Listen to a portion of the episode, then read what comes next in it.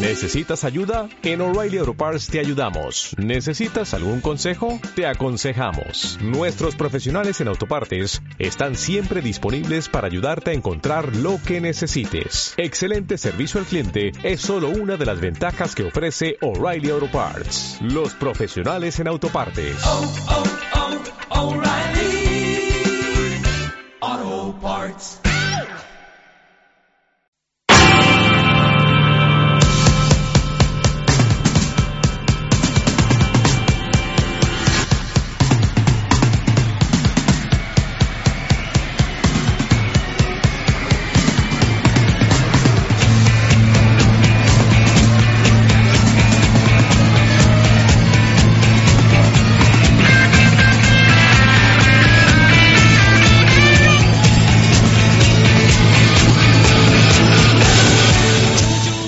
Directo Marca Valladolid.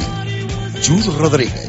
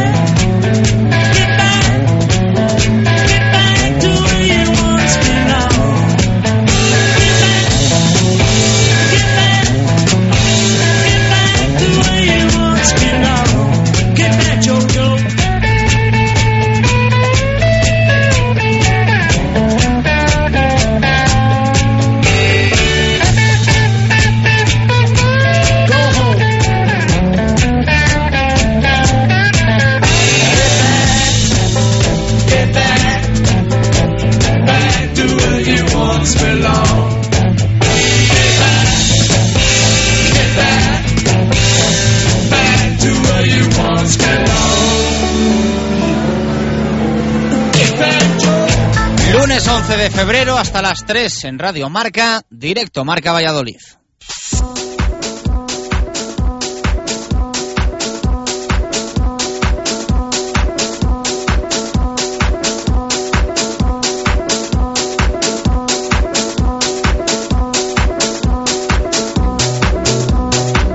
¿Qué tal? Buenas tardes. ¿Qué lunes más raro? ¿Qué semana más larga la pasada? ¿Y qué corta va a ser esta? Es lo que tiene el fútbol y lo que provoca que el Real Valladolid juegue hoy, que hasta un lunes es el día más esperado de la semana. No hubo liga en DSACB, se cerró la decimoséptima en Asobal y una de cal y una de arena para los representantes vallisoletanos en una nueva jornada en la División de Honor del Rugby Español.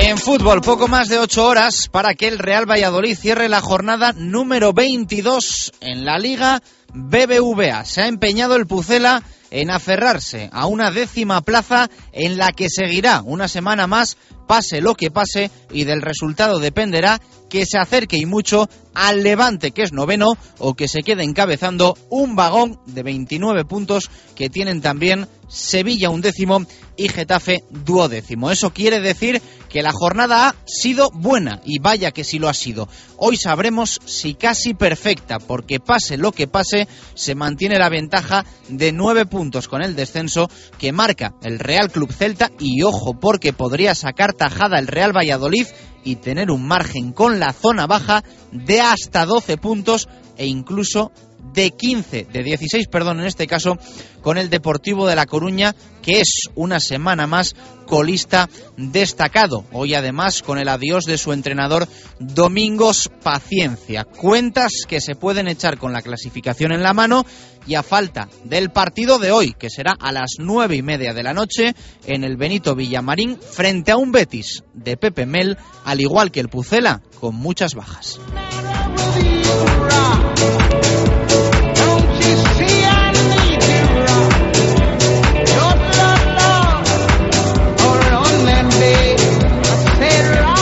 Bajas en el Betis y en el Pucela porque Jukic no puede contar con hombres importantes. Ausentes esta noche Marc Valiente en el centro de la defensa, Patrick Ebert en la banda y Víctor Pérez en el centro del campo. Ayer conocimos la convocatoria del técnico serbio, que incluye por primera vez al albano kosovar Valdet Ramá. Repite Lolo y no viaja Rubén Peña ni tampoco Jorge González Pesca. Por lo tanto, solo los centrales que hoy serán titulares son los jugadores en la lista naturales en ese puesto. En caso de complicaciones, Carlos Peña apunta a ser la solución, ya que Miquel Valenciaga parece que recuperará la titularidad en el lateral izquierdo.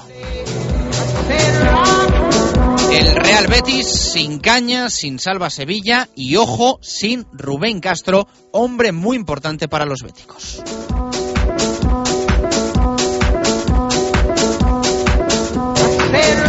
Rugby, relativa sorpresa, se comprime la parte alta de la clasificación de División de Honor porque perdieron los que llegaban a esta jornada número 15 como los tres primeros de la clasificación, esto es Guernica, Quesos y Samboyana en este orden. El BRAC perdió en Ordicia, dejando escapar una grandísima oportunidad de volver a liderar la clasificación, pero aliviado, eso sí, por la derrota de Vizcaya Guernica frente al Atlético de Madrid. Buenísima jornada para el Cetrans El Salvador, que por un punto ganó a la Samboyana y que ya es quinto. Promete batalla hasta la última jornada y también en el playoff por el título el equipo de Juan Carlos Pérez.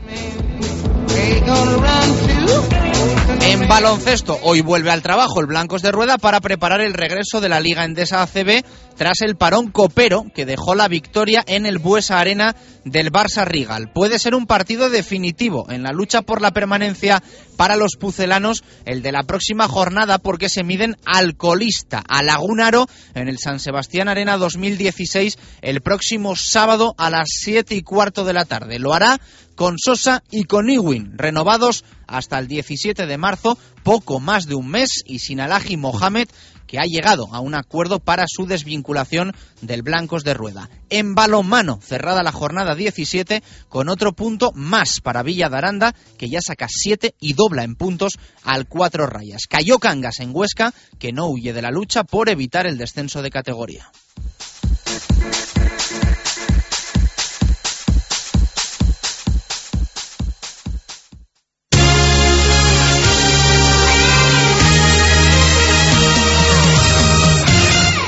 Una y 16 minutos de la tarde, ¿qué tal? Muy buenas, bienvenidos a este directo Marca Valladolid de lunes. Al igual que el pasado viernes, hoy también nos toca hacer un programa un poco diferente, porque estamos acostumbrados los lunes a repasar el fin de semana, especialmente del Real Valladolid, de todo el deporte vallisoletano, pero con muchísima atención al fútbol y al Real Valladolid, y en este caso el Pucela va a cerrar la jornada eh, número 23 en la Liga BBVA, en la primera división del fútbol español.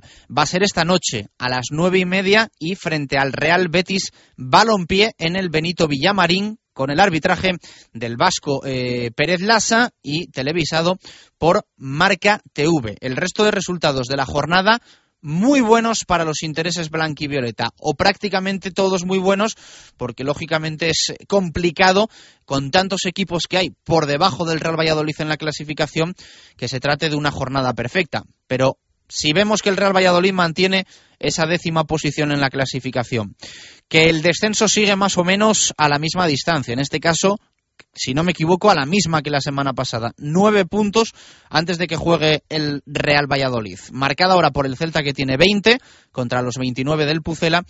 Y los equipos de la parte baja-baja, los que ahora mismo están colista, deportivo y penúltimo, con la misma diferencia. También recortada en este caso por el Mallorca en un punto que empató en el tiempo de descuento eh, frente a Osasuna en el eh, gol con el gol perdón de Jeromel en el minuto 90 que eh, ponía la igualada al tanto de Lolo, el jugador del Club Atlético Osasuna, que estuvo muy cerca de ganar el equipo de Mendy el partido, pero que también lo pudo perder en una última jornada, en una última jugada con Giovanni Dos Santos como principal protagonista. Jornada eh, completa, a excepción de ese partido de esta noche. Mallorca 1, Osasuna 1. En principio, resultado perfecto para el Real Valladolid. Reparto de puntos y uno que se va al limbo. Celta 0, Valencia 1. El Valencia que escala y mucho con Ernesto Valverde, tiene ya 37 puntos, puestos de Europa League, a dos del Málaga, que es el último, el que cierra posiciones Champions.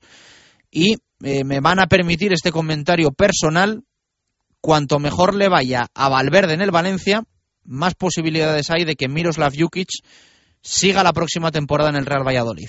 Yo creo que esto lo tiene claro casi todo el mundo. Levante 1, Málaga 2. Mejor que le vaya bien al Málaga que al Levante, que ahora mismo está a cuatro puntos del Real Valladolid. Podría ser uno si el Pucela gana esta noche en el Benito Villamarín. De por cero, Granada 3. Aquí la verdad es que era difícil. Quizá un reparto de puntos era lo perfecto, pero el Depor está desahuciado. El Depor está ahora mismo 13 puntos por debajo del Real Valladolid, que hoy podrían ser 16. Y el Granada ha mejorado mucho con Lucas Alcaraz en el banquillo, a 3 del Pucela. Ahora mismo el equipo granadino tiene 26 puntos, conseguía la victoria la semana pasada frente al Real Madrid y en esta ocasión en Riazor frente al Deportivo de La Coruña. Real Madrid 4, Sevilla 1. El Sevilla sigue con los mismos puntos que el Real Valladolid, pero por debajo en la clasificación. El Barça ganó 6-1 al Getafe, más de lo mismo, mismos puntos que el Real Valladolid, también por debajo que el equipo de Jukic en la clasificación. El Zaragoza perdió 1-2 frente a la Real Sociedad, que también ha crecido mucho en prestaciones a lo largo de la temporada. Grandísima plantilla la que tiene la Real Sociedad y eh, ahora mismo con 36 puntos, ni más ni menos el equipo Donostiarra, al que tendrá que visitar dentro de unas jornadas el Real Valladolid. Athletic 0, Español 4, estos dos equipos también por debajo del Pucela, Athletic 26 puntos y eh, Español 28, mejorando mucho también con Javier Aguirre. Rayo 2, Atlético de Madrid 1, el Rayo fantástico. Y el partido de esta noche, nueve y media, ese Betis Real Valladolid. Ya digo que la zona baja está lejos, nueve puntos, es lo que saca el Real Valladolid al Celta, eh, siete ahora mismo al Club Atlético Osasuna, cinco al Zaragoza, cuatro al Athletic Club de Bilbao, los mismos al Granada, eh, uno tan solo social al español y que como decimos ha mejorado mucho con el mexicano Aguirre en el banquillo. En general, buena jornada, ¿eh? buena jornada pase lo que pase hoy en el Benito Villamarín, pero será grandísima, perfecta y, y excelente si hoy el Pucela consigue los tres puntos contra el equipo de Pepe Mel. Así que estaremos muy pendientes de lo que ocurra esta noche en un partido que por supuesto vas a poder escuchar en Radio Marca. Vamos a escuchar lo que decía el técnico del Sevilla, del Betis, perdón, eh, en Sevilla por supuesto. Eh, el pasado viernes a última hora, eh, esto decía Pepe Mel en rueda de prensa sobre el Real Valladolid. Bueno, pues el mismo, el de la primera vuelta. Por supuesto, no tiene nada que ver con el de la Copa. Eh, espero un, un, rival que juega muy bien al fútbol, que, que, hace las cosas bien, que tiene muy buena salida de balón, que son muy fuertes por los, por los lados y que, y que por dentro tiene gente que maneja bien la pelota con todo eso, nosotros, eh, eh, sabiendo ya las virtudes del rival y habiéndonos enfrentado ya tres veces a ellos, hemos eh, hecho partidos de toda índole contra el Valladolid y, por lo tanto, mm, bueno, intentamos que, lo que prevalezca mañana sean las virtudes del Betis. Las palabras de un Pepe Mel al que le preguntaban, con tantos partidos que han jugado este año Real Valladolid y Real Betis, si le preocupa que el Pucela le sepa cómo jugar al equipo sevillano. Bueno, es normal. Eh, es normal que, todos los equipos nos vamos conociendo muchísimo más cuando llega la segunda vuelta. Encima hemos jugado contra ellos con, en Copa del Rey. Pero luego los partidos se decantan por una jugada o por un, o por un detalle. Eh, nosotros estuvimos muy serios en el Calderón y, sin embargo, perdimos por una jugada de balón parado. Esto, el, el enfrentarte muchas veces a un equipo no significa absolutamente nada. Cada partido es diferente y no tiene que, nada que ver con el anterior. Lo que sí que sabemos las virtudes del Valladolid, que son las que os he dicho antes, y lo que tenemos que intentar, como digo, es que prevalezcan las nuestras. ¿no? Las palabras de Pepe Mel en rueda de prensa. El Real Valladolid que viajó en el día de ayer a la ciudad de Sevilla, que vela armas de cara al partido de esta noche, insistimos, a las nueve y media. Ayer conocimos la convocatoria de Miroslav Jukic tras el último entrenamiento del Real Valladolid a puerta cerrada en el estadio. Eh, convocatoria completa con Jaime Jiménez, Dani Hernández, Tony Rucabina, Enrique Sereno, Jesús Rueda, Carlos Peña, Miquel Valenciaga, Javi Baraja, Álvaro Rubio, Luis Sastre, Valdet Ramá, Daniel Larson, Alberto Bueno, Lolo Pla, Oscar González, Juliano Mar Ramos, Javier Guerra y Manucho González. Esa es la convocatoria completa del Real Valladolid. Las novedades, Valdet Ramá, que se estrena, y Miquel Valenciaga, que vuelve tras la cláusula del cagazo del Athletic Club de Bilbao eh, del pasado viernes, hace ya 10 días eh, que jugó el último partido de liga el Real Valladolid. No entran ni Marc Valiente lesionado, tampoco Patrick Ebert, tampoco Víctor Pérez, y por decisión técnica eh, se quedan fuera jugadores como Neira, que volvió ayer a los entrenamientos después de estar, si no me equivoco, nueve días sin entrenarse y tampoco eh, han viajado a tierras sevillanas para medirse al Betis ni Rubén Peña ni Pesca. Esto quiere decir, eh, con la ausencia de Pesca en la convocatoria, que solo viajan dos centrales naturales, los que hoy van a ser titulares, como son Enrique Sereno y Jesús Rueda, ese centro de la defensa titular, los dos únicos centrales que están en la convocatoria del Real Valladolid. En principio, si hay algún contratiempo, mm, esperemos que no, lesión, expulsión, lo que sea, mm, sería Carlos Peña, salvo grandísima sorpresa, el que estuviese como zaguero, eh, acompañando bien a Rueda o bien a Enrique Sereno. Si no hay sorpresas, el once titular con eh, Dani Hernández en portería, con Tony Rucabina en el lateral derecho, Miquel Valenciaga novedad en el lateral izquierdo, centro de la zaga lo dicho, Rueda Sereno, por delante Luis Astre, Álvaro Rubio, banda derecha para eh, Daniel Larsson, buscando la, la velocidad del sueco, izquierda para Alberto Bueno, grandísimo Alberto Bueno en los últimos partidos, esperemos que tenga esa continuidad y que mantenga el nivel esta noche, media punta para Óscar González y en principio punta de ataque para Javi Guerra, el malagueño, recuperando sensaciones a todos los niveles, emocionales y también futbolísticas. Ha dejado a Manucho en el banquillo tras el regreso del angoleño en la Copa de África. El que se fue a Sevilla, nunca mejor dicho, perdió su silla y es lo que le perdí, lo que le ha pasado a Manucho en, en este caso porque Guerra ha sabido aprovechar su oportunidad. Veremos si lo sigue haciendo en la noche de hoy. Eh, vamos a conocer la última hora del Real Betis. Nos la cuenta nuestro compañero Antonio Viola. Un Betis Viola marcado esta noche por las bajas. Así es, Chus, el Betis que llega con un montón de bajas para este partido. La principal, la de Rubén Castro, que se queda fuera por una rotura muscular, no solo para este partido, sino para las tres próximas semanas. Es la principal novedad, como te digo, en una lista de convocados en la que tampoco va a estar Salva Sevilla, además de Alejandro Pozuelo por lesión, junto al capitán José Alberto Cañas por sanción, con una baja también de última hora. Y es que esta mañana se levantó aquejado de un proceso gripal el canterano Álvaro Vadillo y tampoco va a estar en ese partido esta noche a las nueve y media ante el Real Valladolid en el estadio Benito Villamarín. Esa es la última hora del Real Betis Balompié. Luego vamos a conocer un poquito más al equipo de Pepe Mel aunque le tenemos bastante visto esta temporada. Si alguien eh, se ha enfrentado unas cuantas veces el Real Valladolid es precisamente al Real Betis. Le consiguió ganar, ya sabéis, eh, una vez en el nuevo estadio José Zorrilla quizá en el partido que menos servía, porque era la ida copera y luego fue eliminado el Real Valladolid. Pero esperemos que esta noche, en un partido muy importante, vayan las cosas bien. Personalmente, mi opinión es que hoy el Real Valladolid, si consigue la victoria, si consigue los tres puntos, si se va a los 32, tiene media permanencia en el bolsillo, por no decir tres cuartos o incluso más. Hoy, si el Real Valladolid gana, da un golpe de nivel encima de la mesa para quedarse una temporada más en la primera división del fútbol español, que al fin y al cabo es el principal objetivo del equipo de Miroslav Jukic. Eso en fútbol. Luego, dos y media aproximadamente, vamos a hablar mucho, vamos a repasar, por supuesto, también en zona mixta las categorías inferiores. Ha habido más deporte, pero no mucho, este fin de semana con participación vallisoletana en rugby. En nada también lo vamos a contar con nuestro compañero David García. Victoria del Cetrans El Salvador en Pepe Rojo frente a la Samboyana 13-12 y derrota del BRAC Quesos entre Pinares frente a Ordicia 34-13 crisis, entre comillas, la que está viviendo el equipo de Lisandro Arbizu con dos derrotas de forma consecutiva y viendo cómo ha dejado escapar una oportunidad brillante de recuperar el liderato, porque ha sido una jornada, la verdad, bastante extraña, rara, en la ya número eh, 15 en la División de Honor del Rugby Español. Perdió Guernica, perdió el Quesos y perdió la Samboyana, que eran los tres primeros.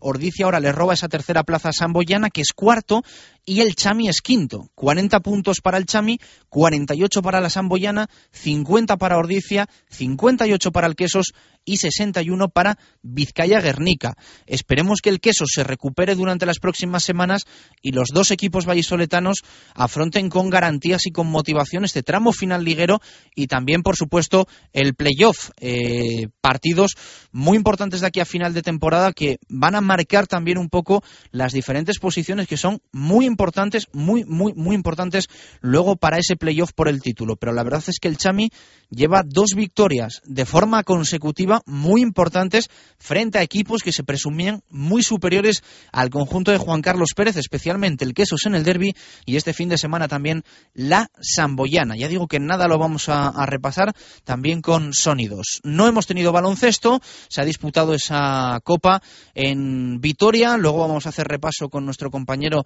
Diego Rivera, la victoria final para el Barça Rigal, final de ayer frente al Valencia Basket. Y en el Blancos de Rueda Club Baloncesto Valladolid no ha habido entrenamientos desde el pasado jueves, descansó el equipo a las órdenes de Roberto González. Jueves, viernes, sábado, domingo, vuelve hoy al trabajo ya para preparar el partido del próximo sábado, nueva jornada en la Liga Endesa CB, siete y cuarto de la tarde en el San Sebastián Arena 2016 frente a Lagunaro, que es el colista de esta Liga ACB 2012-2013, así que partido muy importante para el Blancos de Rueda, que también va a tener la oportunidad de dar un golpe encima de la mesa. Tres victorias tiene Lagunaro y ocho en estos momentos un Blancos de Rueda Club Baloncesto Valladolid, que en ese partido va a tener alguna novedad que otra principalmente una ausencia, la de Alaji Mohamed, que ha llegado a un acuerdo con el Blancos de Rueda para no continuar en esta temporada. Así que se va eh, habiendo jugado 18 partidos con el equipo castellano y promediando 4,2 en 14 minutos por choque. Números muy discretos por parte de Alaji Mohamed, que eh, si es verdad, si no estoy confundido, ha dado muy poquitos problemas, muy, muy pocos problemas en un club que siempre que tiene, tiene que medir mucho todas las situaciones, como el Blancos de Rueda Club Baloncesto Valladolid. Así que el adiós para Alaji Mohamed, eh, que también ha facilitado las cosas al Blancos de Rueda Club Baloncesto Valladolid, lo decíamos, ¿no? Un poco el riesgo de cortar a jugadores que contaban menos para Roberto González, como Cizauskas o el caso de Alaji Mohamed, podía ser una complicación el hecho de que fuesen jugadores con contrato hasta final de temporada a los que no se podía cortar de, de, forma sencilla como a dos que van a continuar, a Edgar Sosa y a Patrick Ewing Jr. Eh, le podía haber salido eh, muy cara la rescisión de Alaji Mohamed al Blancos de Rueda Club Baloncesto Valladolid y parece que el jugador ganés ha puesto bastantes facilidades para su salida. Ya digo, siguen Edgar Sosa y Patrick Ewing,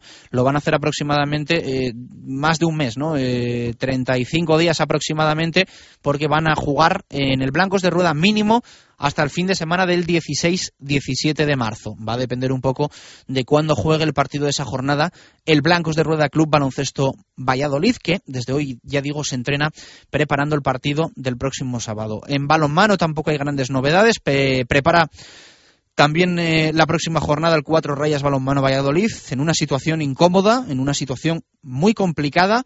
Eh, luego vamos a repasar una jornada bueno, sin tampoco grandísimas noticias ni muy malas, una jornada normal y corriente. En la Liga Asobal, eh, Villa de Aranda sumó un punto importante para ellos, le saca uno más al, al Cuatro Rayas Balonmano Valladolid, pero parece clara ¿eh? cuál va a ser la pelea del Cuatro Rayas de aquí a final de temporada y cuál van a ser los principales rivales. Se va a quedar la cosa, parece en Palma del Río, Academia Octavio, Balonmano Cangas y veremos Guadalajara eh, si, se mete en esa pelea ahora mismo, pues son seis puntos, lo que le saca eh, Guadalajara al cuatro Rayas Balonmano Valladolid y a Palma del Río, que son los dos equipos en descenso, teniendo en cuenta que se suman dos puntos por victoria, tres partidos, ¿eh?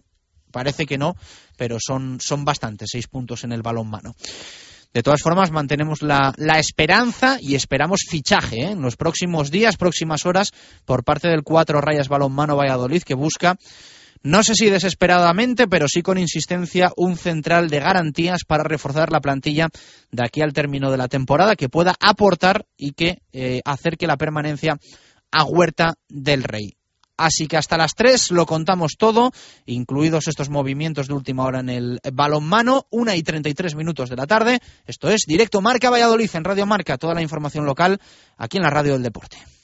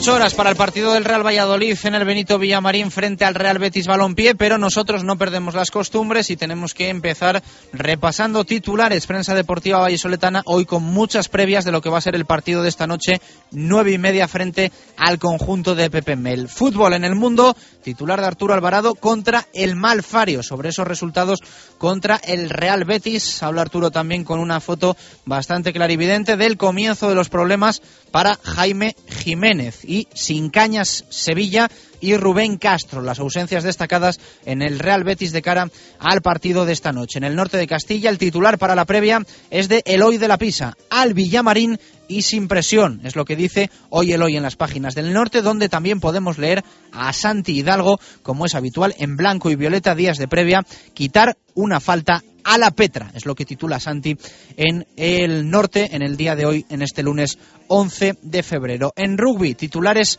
para las crónicas de los partidos tanto del Chami como del Quesos en el mundo. Son para Víctor Molano. El Cetransa prolonga su racha sobre lo ocurrido en Pepe Rojo y titular en el mundo, el Entre Pinares pierde otro tren. En el norte de Castilla, el titular para lo ocurrido en Pepe Rojo es de Víctor Borda. La buena defensa tiene premio y el Quesos se hunde en la segunda mitad. Otro titular también que podemos leer hoy en las páginas del norte de Castilla. En Polideportivo, diferentes informaciones tanto en el mundo como en el norte. Atletismo en el mundo diario de Valladolid.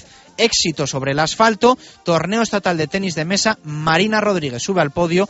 Y en el norte de Castilla también podemos leer un titular para ese torneo de tenis de mesa disputado durante todo este fin de semana en el Polideportivo Pisuerga. El leonés José Manuel Barros, campeón del torneo estatal de tenis de mesa. Y en el diario Marca, titulares muchos para la previa de hoy, eh, para el Real Betis Real Valladolid, sobreviviendo a Rubén Castro en la previa habitual de Héctor Rodríguez, eh, dándole mucha importancia a esa ausencia destacada que va a tener el Betis de cara al partido de esta noche. Héctor Rodríguez también firma el albano Kosovar Rama, entró en la convocatoria y eh, alguna eh, información más referente al Betis, eh, hablando de tema antidescenso, la cláusula que el Betis no va a mover y la gran duda es dónde jugará Pavón. Así que sobre los movimientos que puede hacer el Betis de cara a esta noche, a esta noche y su once titular. Una y 36 de la tarde, continuamos en directo Marca Valladolid.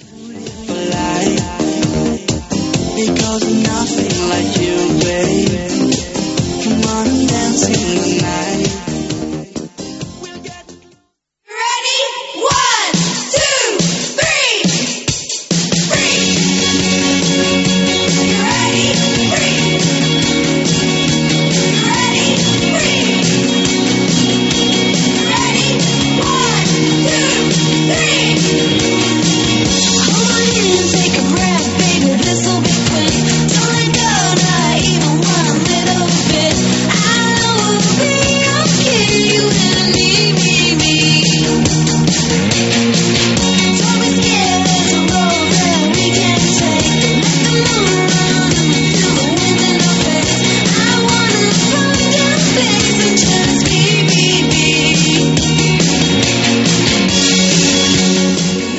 Twitter en directo Marca Valladolid, tu opinión muy importante para nosotros. Ya sabes que como siempre nos puedes responder hasta las 3 de la tarde, que leemos alguna hora más eh, después en el tiempo para el fútbol y por supuesto las que nos vayan llegando. eh. Vamos a leer después con Gonzalo Quintana a partir de las dos y media cuando hagamos la previa del partido de esta noche en el Benito Villamarín. Hoy está Twitter revolucionado. ¿eh? Eh, titular en la página de elmundo.es en internet, el Papa renuncia por falta de fuerzas. El adiós de Benedicto XVI que marca este lunes 11 de febrero en una información pues lógicamente con repercusión a nivel mundial. Y ya digo que entre el adiós del Papa y el adiós en el Deportivo de La Coruña de Domingos Paciencia y la información de los compañeros de la televisión gallega que apuntan a que Fernando Vázquez va a ser el nuevo entrenador del Deportivo de La Coruña, Fernando Vázquez, ni más ni menos, al que conoce bien el aficionado del, del Real Valladolid. eh, pues ya digo, tienen hoy la,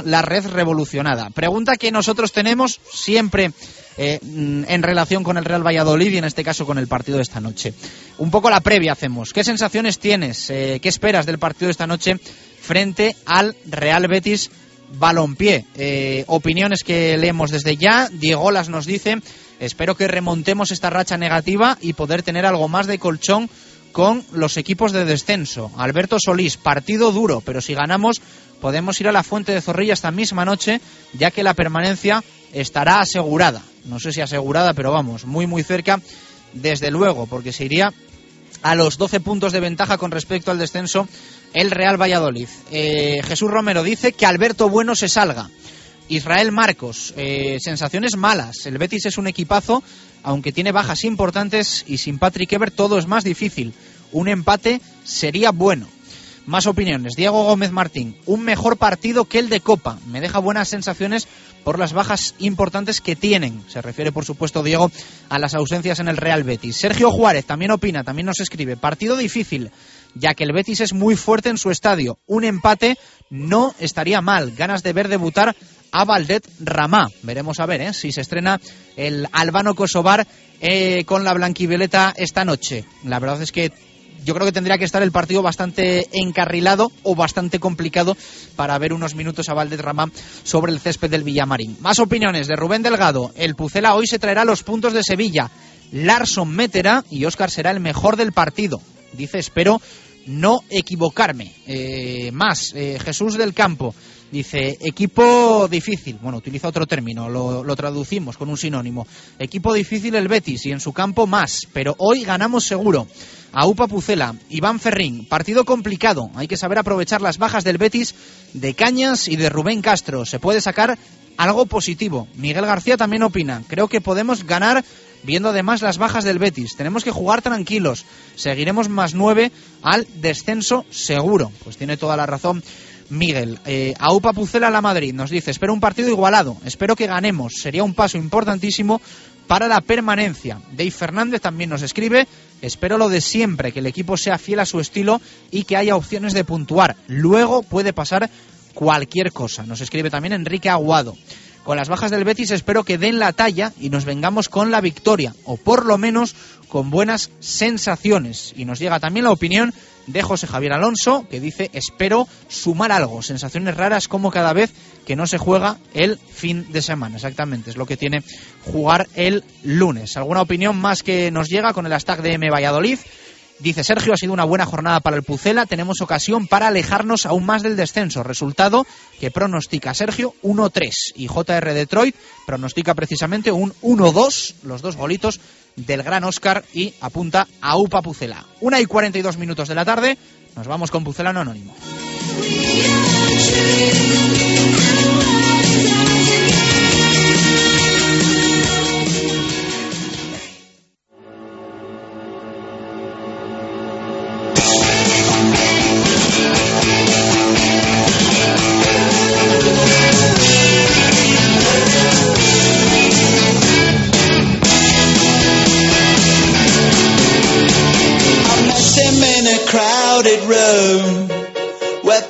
Go to drink away their gloom.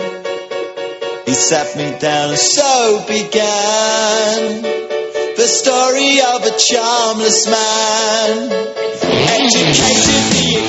Lo ha dicho Pucelano Anónimo en directo Marca Valladolid. Es lunes, iniciamos una nueva carta, ya la número 6 en el torneo clausura de Pucelano Anónimo. Ya sabes que si quieres participar, si te suena quién se esconde detrás de la primera pista que vas a escuchar, nos tienes que escribir a Pucelano Anónimo rm arroba gmail.com. Si eres el primero, vas a sumar 15 puntos. Y si no eres el primero, pero aciertas, hoy hasta las 12 de la noche sumarás 10. Muy importantes para la clasificación de Pucelano Anónimo. El próximo viernes con Ángel Velasco cerraremos ya con las cinco pistas, una cada día, este Pucelano Anónimo número 6 en el torneo clausura y regalaremos dos entradas para ver deporte en directo en el deporte vallisoletano. Así que estés acostumbrado a no a participar, estés o no en la clasificación, hayas sumado o no puntos, anímate si te suena quién se esconde detrás de la pista porque puedes ir gratis a ver deporte el próximo fin de semana en la ciudad. Vamos ya con esa primera pista de esta edición número 6, torneo clausura. La respuesta, insisto, si te lo sabes, pucelano anónimo rm arroba gmail.com.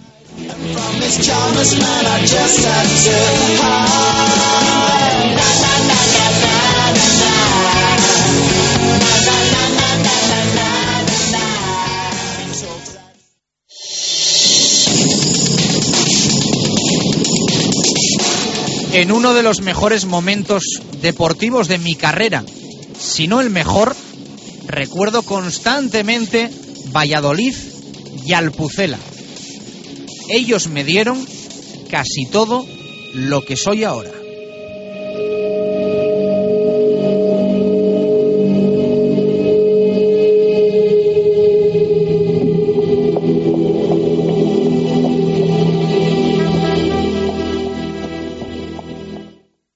Radio Marca Valladolid, 101.5 FM. Para empezar, tortilla de bacalao. Después, bacalao al pilpil con pimientos del piquillo. Seguimos con chuletón a la parrilla y terminamos con un exquisito queso idiazábal acompañado de nueces y membrillo. Todo esto y toda la sidra que te apetezca beber por solo 28 euros y medio en la sidrería Lur. Con platos de carta, salones privados, terraza y un amplio jardín para disfrutar de una agradable copa. Lur es un lugar ideal para celebrar bodas, bautizos, comuniones o cualquier acontecimiento. Descubre la sidrería Lur en el camino de Zaratán sin junto al Estadio Zorrilla, donde el antiguo restaurante El Castillo. Sidrería Lur, 983-105-105. Eilo Motor, concesionario Nissan exclusivo en Valladolid, una temporada más con el Real Valladolid. En la avenida de Gijón, venta, reparación y 400 metros cuadrados de exposición para encontrar el Nissan que responde a tu estilo. Eilo Motor, coche oficial del Real Valladolid y fiel al deporte vallisoletano. Si hay algo imprescindible en Valladolid es descubrir la Viña de Pachi, un restaurante único, tradicional y creativo, donde la gastronomía se disfruta en cada plato. Las cocochas, el rape, el besugo al horno y un sinfín de pescados frescos y de temporada forman parte de una carta con personalidad a la que sumar un servicio y una atención que diferencia a la Viña. Un lugar inigualable para celebrar comidas y cenas de empresa o cualquier evento especial. La Viña de Pachi, en la calle Rastrojo número 9 de Valladolid. Reserva de mesas en el 983 34 10 18. Directo Marca Valladolid. Chus Rodríguez.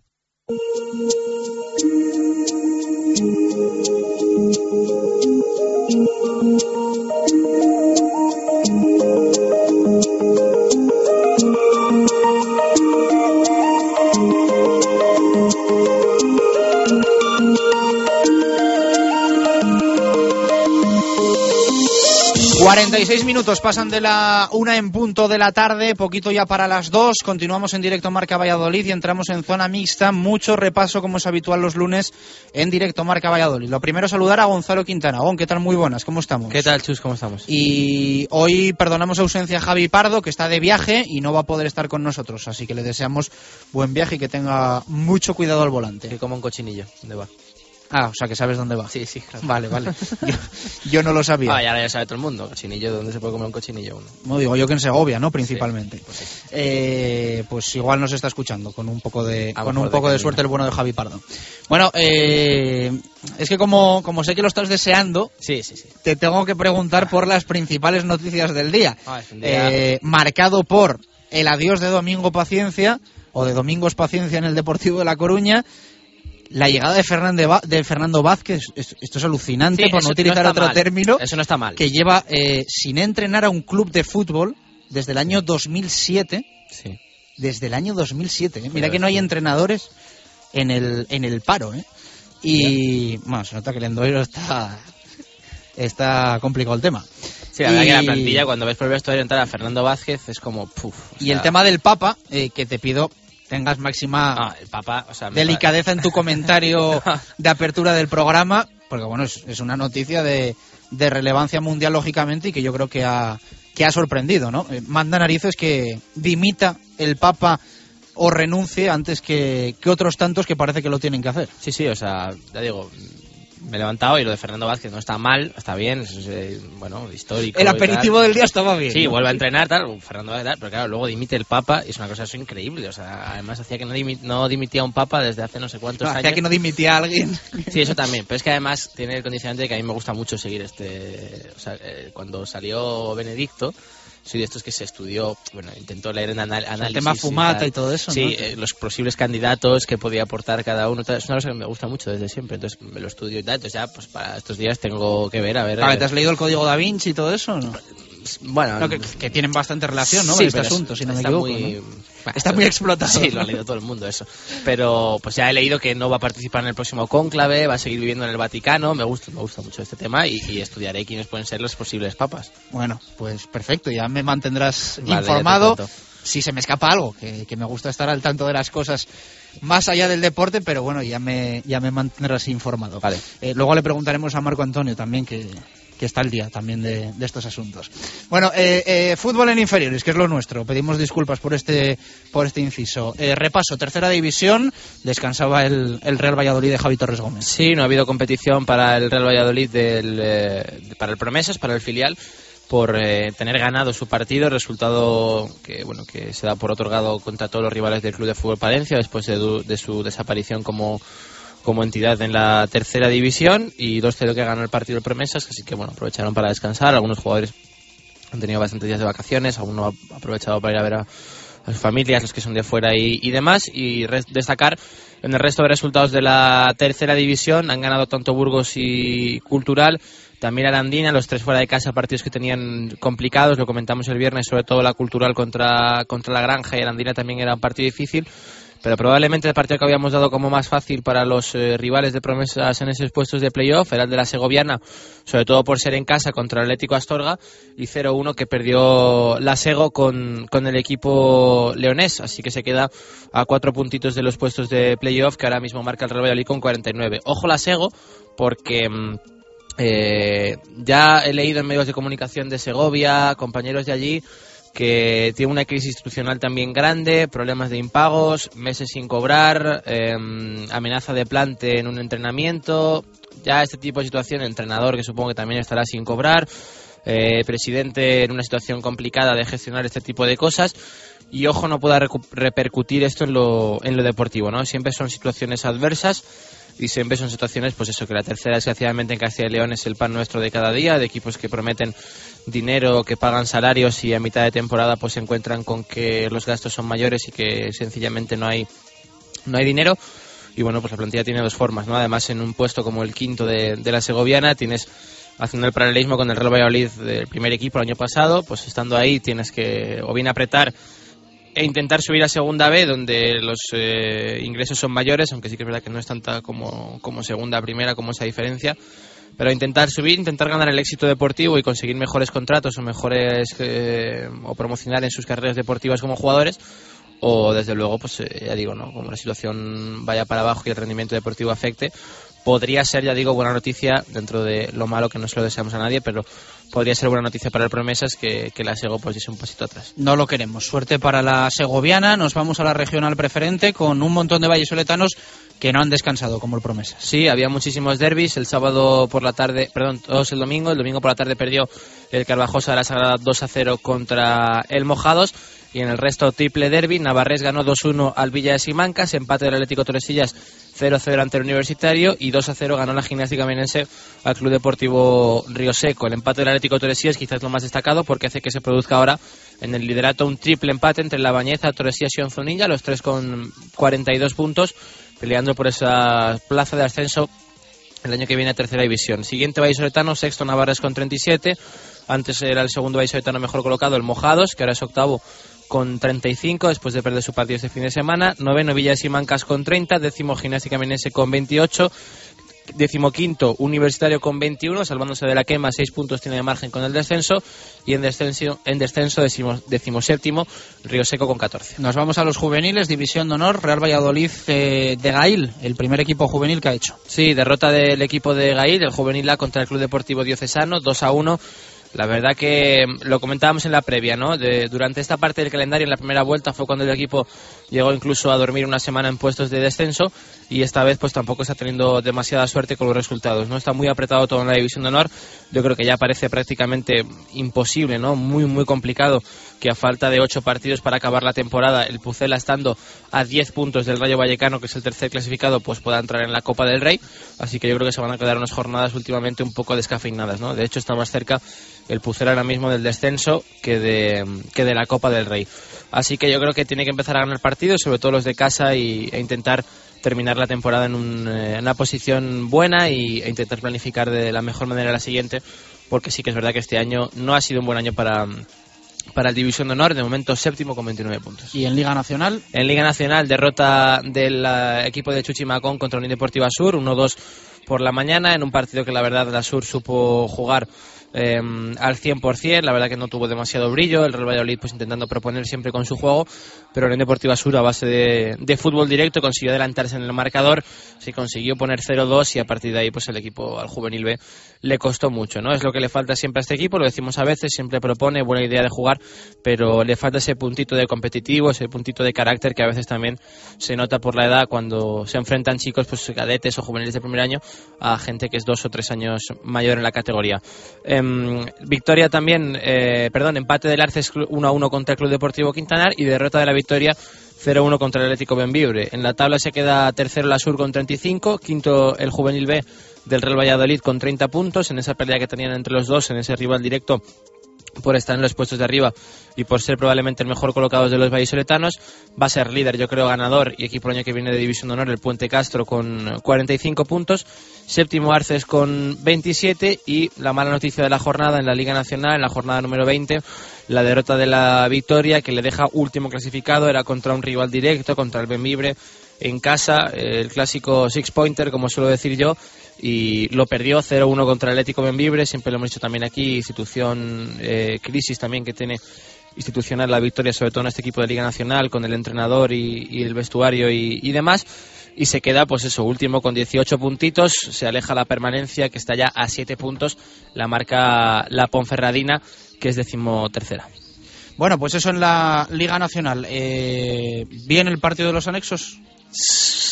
Bueno, la verdad que tal y como las expectativas que tenía puestas, eh, no fue un partido muy, muy, muy bonito, la verdad. O sea, ya digo, el Real intentando proponer y, la Sur pues eh, consiguiendo ganar el partido, ¿no? Eh, no siempre hay que solo vale un fútbol, sino que valen todos los fútboles posibles y al final esto se trata de ganar. Y ya digo que las expectativas para mí superaron, mis propias expectativas superaron a, a lo que fue el nivel del partido. Por el partido de los niños no nos preguntes, ¿eh? Esta semana ni tanto por el mío, ni tanto ni tanto por el de Pardo, que, que no fue muy allá.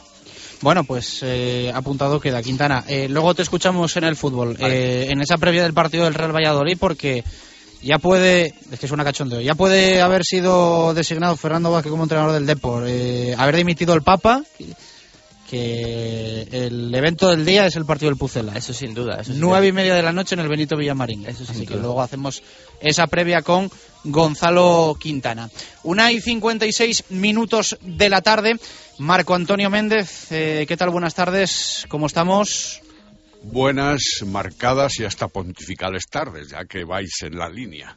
Bueno, eh, vamos a estar pendientes de la, de la fumata blanca, ¿no? En los, en los próximos días y de, y de todo este asunto, como decía Quintana. Bueno, a lo mejor no son tan próximos días. El Papa tiene que aguantar en la silla gestatoria hasta el último día de este mes de febrero y luego quien eh, tiene las atribuciones necesarias tendrá que convocar el cónclave pertinente al que han de asistir después, en otras fechas posteriores, todos los cardenales inspectores.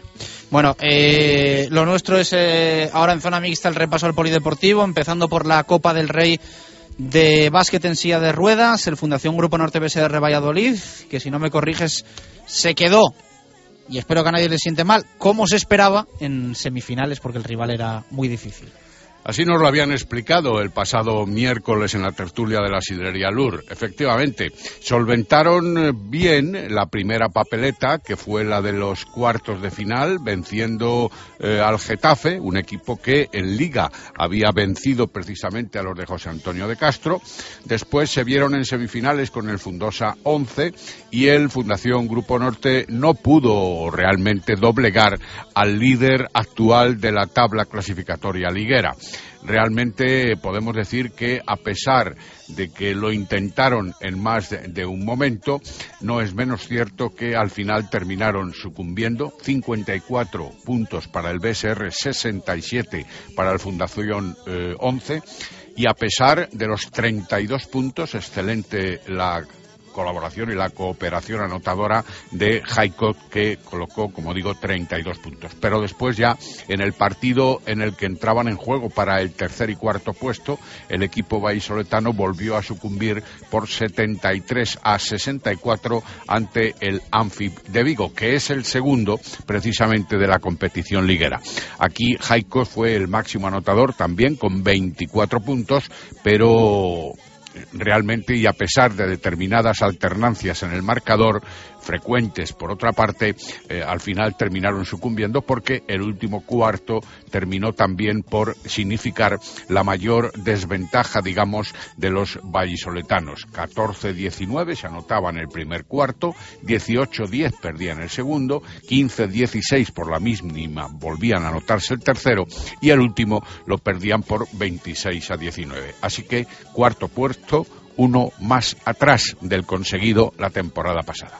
Más cositas. Eh, fin de semana también con participación en Liga del Fútbol Sala Femenino del Valladolid FSF. Sí, parece que están perdiendo cierta fu cierto fuelle las jugadoras. Era, era difícil este fin de semana, ¿no?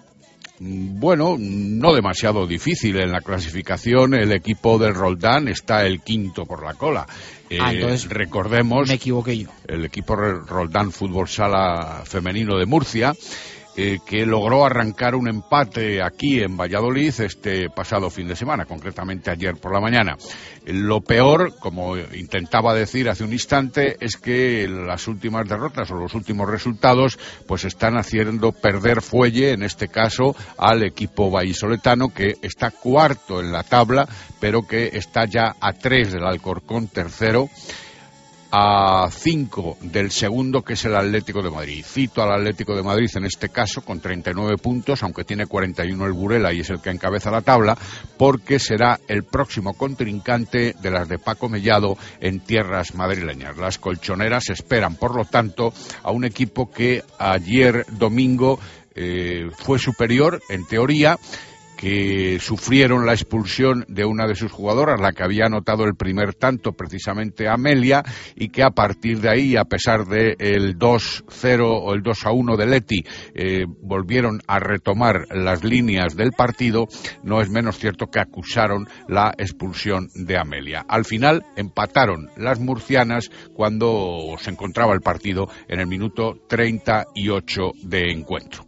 Hablamos también de atletismo y ese Cross Don Bosco que tuvo lugar ayer en Pajarillos, Marco. y además con una participación récord, excepcional. Se habla de el entorno de 3.000 atletas eh, para una participación que ya llega a la decimosexta carrera popular, Don Bosco, como tú dices, eh, en el barrio de Pajarillos, y en el que vencieron en la faceta masculina Fernando Lorenzo y en la faceta femenina Alma de las Heras. Ambos son atletas zamoranos que se impusieron no con demasiados problemas, algunos segundos de ventaja en ambos casos y dando tiempo a algún vallisoletano, digamos, como Jorge Potente, que lo hizo en segunda posición, e incluso en el senior femenino a Sara Posada también de Arroyo de la Encomienda. Lo importante que se cumplen los objetivos de fomentar el voluntariado, de dar otra visión del barrio, antiguamente muy denostada y con razón eh, en la sociedad vallisoletana, y desde luego también en el servicio social que las carreras eh, organizadas por el Club Aliste representan. Fernando Lorenzo y Alma de las Heras, triunfadores. Tú lo has dicho todo. Eh, y perfecto además. Algunos se empeñan todavía en denostarlo pero, pero estamos en ello. Bueno, cerramos con el tenis de mesa y el torneo estatal en Pisuerga. Eh, repasamos el palmarés, cómo quedó el, tema premios y, y quiénes fueron los triunfadores. Bueno, pues lo podemos hacer evidentemente desde la perspectiva vallisoletana, que es la que significa y fomenta nuestra audiencia. Eh, hubo en alevín femenino María García y Ana Bertiz cayeron en octavos de final. En juvenil femenino Paula Velasco fue eliminada en cuartos. En senior María Ramírez cayó en octavos. Gregorio Pérez cayó también en octavos. Y después de estas tres intensas jornadas eh, de una gran competitividad, daba gusto ver desde la parte alta del pabellón Pisuerga las 35 mesas en plena actividad, no solo con los raquetistas, sino también con sus entrenadores y con eh, observadores de otros, eh, de otros solistas posteriores en, la- en las y en los cruzados, evidentemente eh, ha sido una jornada de éxito, puesto que han participado 574 jugadores en estos tres días de competición, que han venido a significar también la presencia de, de unas mil personas entre técnicos, jueces, árbitros y naturalmente familiares. Pero lo más importante es que Marina Rodríguez del Collosa estuvo a punto de llegar a la final de este torneo estatal, eh, puesto que cayó en semifinales ante, eh, a la postre, la campeona senior femenina, la asturiana Raquel Bonilla. Un partido intenso y que se perdió en los últimos instantes por un 3 a 2 muy ajustado. Pero desde aquí, obviamente, la labor de Marina Rodríguez a resaltar. Marco, luego te escuchamos en el balonmano. Dos y cuatro minutos de la tarde nos vamos al rugby con David García. Hay que contar lo que ha ocurrido este fin de semana en la División de Honor.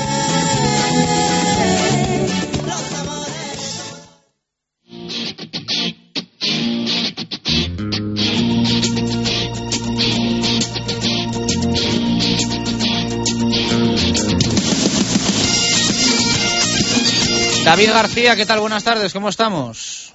Saludos, Ovales Chus. Pues ya descansado. ¿Has tenido viaje largo? He tenido viaje largo a Las Vegas. No te lo Hemos- crees ni tú. Hemos estado narrando No, el no te perdonaría que no me hubieses llevado contigo. No cabías en la maleta, Chus. Era vuelo low cost. Era vuelo low cost, no cabías en la maleta. No, hemos estado de madrugada narrando de los devenires del Seven, de los de Tiki y Sausti. Y en Las Vegas nos tocaba de madrugada, excepto las finales de ayer que fueron en la tarde-noche. eh, desde Las Vegas el horario coincidió por la tarde-noche aquí en España. Bueno, ahora me cuentas lo de la selección española. Empezamos primero por una división de honor con muchas sorpresas este fin de semana. La verdad es que estamos acostumbrados en el rugby, yo creo, moderno y en esta liga española a que todo sea un poco sota, caballo y rey de lo que se espera en, en pretemporada y a principios de temporada.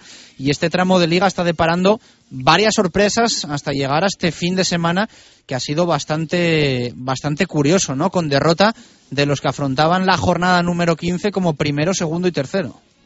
Sí, sí, la verdad es que eh, hay muchas sorpresas en División de Honor y últimamente pues no se puede casi apostar a caballo ganador eh, fijo, pero bueno, eh, la sorpresa la daba primero el C-Trans El Salvador, bueno, no sorpresa, aunque con muchas bajas sí que no era más o menos el claro favorito para enfrentarse a la Unión Esportiva Samboyana Seat aquí en Pepe Rojo, pero los de Juan Carlos Pérez, una vez más, con juventud y con la experiencia de varios jugadores, entre ellos el capitán Manu Serrano, pues eh, dio al traste con las intenciones de, de los jugadores de San Boy de llevarse los puntos aquí en Pepe Rojo. Victoria por 13 a 12, muy importante para asegurar esa plaza de los playoffs, sobre todo eh, porque el Rugby Atlético de Madrid ganó al líder, al Vizcaya Guernica, en el Valle de las Cañas por 29 a 22. Eso sí, consiguió bonus defensivo el conjunto Basurde, con lo cual le separa un punto más de los vallisoletanos. Y el Braquesos entre Pinares cayó en Altamira. Eh, empezamos, primero por el partido del Fetrans El Salvador, un partido muy serio, muy trabajado, de los de Juan Carlos Pérez, sobre todo eh, la evolución que ha tenido el equipo a la hora de defender. A principio de temporada cometía muchísimos golpes, lo hemos comentado en alguna ocasión, en campo eh, propio, lo que propiciaba pues un- una disposición eh, muy fácil para el equipo contrario de transformar a palos o de encarar la zona de marca contraria y en eso ha evolucionado mucho el equipo chamizo y, y ya lo vimos también contra el Braques entre Pinares en el derby, una presión muy arriba, eh, subiendo la línea bastante y dejando eh, casi sin armas al equipo contrario. Sin duda, eh, cinco estrellas para, para el equipo de Juan Carlos Pérez, que acababa pues muy, muy contento con la actuación de, de sus chavales frente al decano del rugby español, a la Unión Esportiva Samboyana Seat. Si quieres, escuchamos las declaraciones del, del Mr. Chus. Sí muy trabajada, también muy importante para nosotros para seguir en los, en los playoffs, porque la verdad es que ayer eh, Guernica, eh, vamos, Atlético Madrid le ganó a Guernica, que era algo que no contábamos, y nos podían echar de- del puesto del quinto puesto, así que le recuperamos, y en un partido pues muy rocoso, muy duro, de esos que antes perdíamos, y hoy, hoy hemos conseguido llevarles a nuestro terreno y a ganarle. Otras condiciones, por ejemplo, las condiciones atmosféricas han sido Sí, malas, tienes que, sabes que una parte tienes que tener el control de la pelota, no puedes usar el pie y en esta segunda habría que usar el pie y meterles en su campo para que no saliesen. Bueno, es el viento, eh, hay que jugar con él y, y también es otra de las condiciones que, que puede desarrollarse en un partido. Así que eh, creo que hemos sido inteligentes, que hay un par de fallos que hemos tenido ahí que querer jugar en nuestro campo, que casi no, nos traen problemas, pero, pero hemos hecho un buen partido.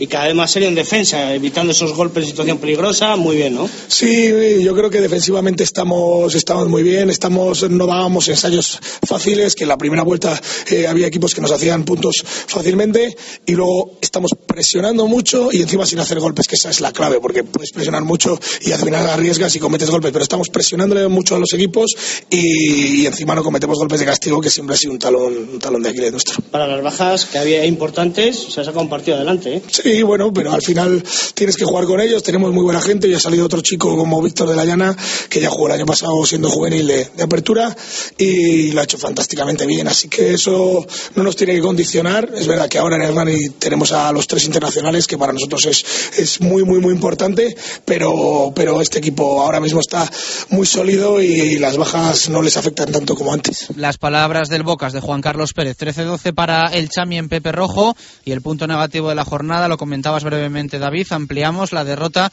del Braque, esos entre Pinares frente a Ordicia, 34-13, que le ha dejado sin ser líder, porque con la derrota que contábamos también de, de Guernica, podía haber recuperado el liderato la primera plaza el equipo de Arbizu. Sí, podía haber recuperado esa primera plaza virtual, pese a que el equipo eh, Basurde pues eh, tiene un partido menos, que es el que le enfrentará el 10 de marzo frente al Cetransa El Salvador, pero hubiese podido recuperar esa primera plaza. Una primera parte muy seria, muy bien planteada por los de Lisandro Orbizu, eh, llegaba con un empate a 13 al descanso, pero en la segunda parte el equipo que se lo desapareció, el, eh, el equipo de Axio Araña, el actual eh, campeón de la Copa del Rey, supo buscarle los huecos y la verdad es que se llevó un carro de ensayos con ese 34 a 13 con bonus ofensivo, lo cual pues eh, sorprende sobre todo e indica pues las deficiencias que tiene el equipo a la hora de defender, sobre todo es todo lo contrario del Fetrans El Salvador, el equipo que cero sabe marcar tantos, pero eh, a la hora de defensa eh, lo tiene bastante complicado o, o parece ser que lo hace bastante complicado porque siempre consiguen encontrarle un hueco. Y en este caso eh, los de la zona del Goyer y Vasca encontraron el camino para, para reventar el marcador y con ese 34-13 que deja con la miel en los labios al conjunto quesero de, como bien decías, de recuperar esa primera plaza.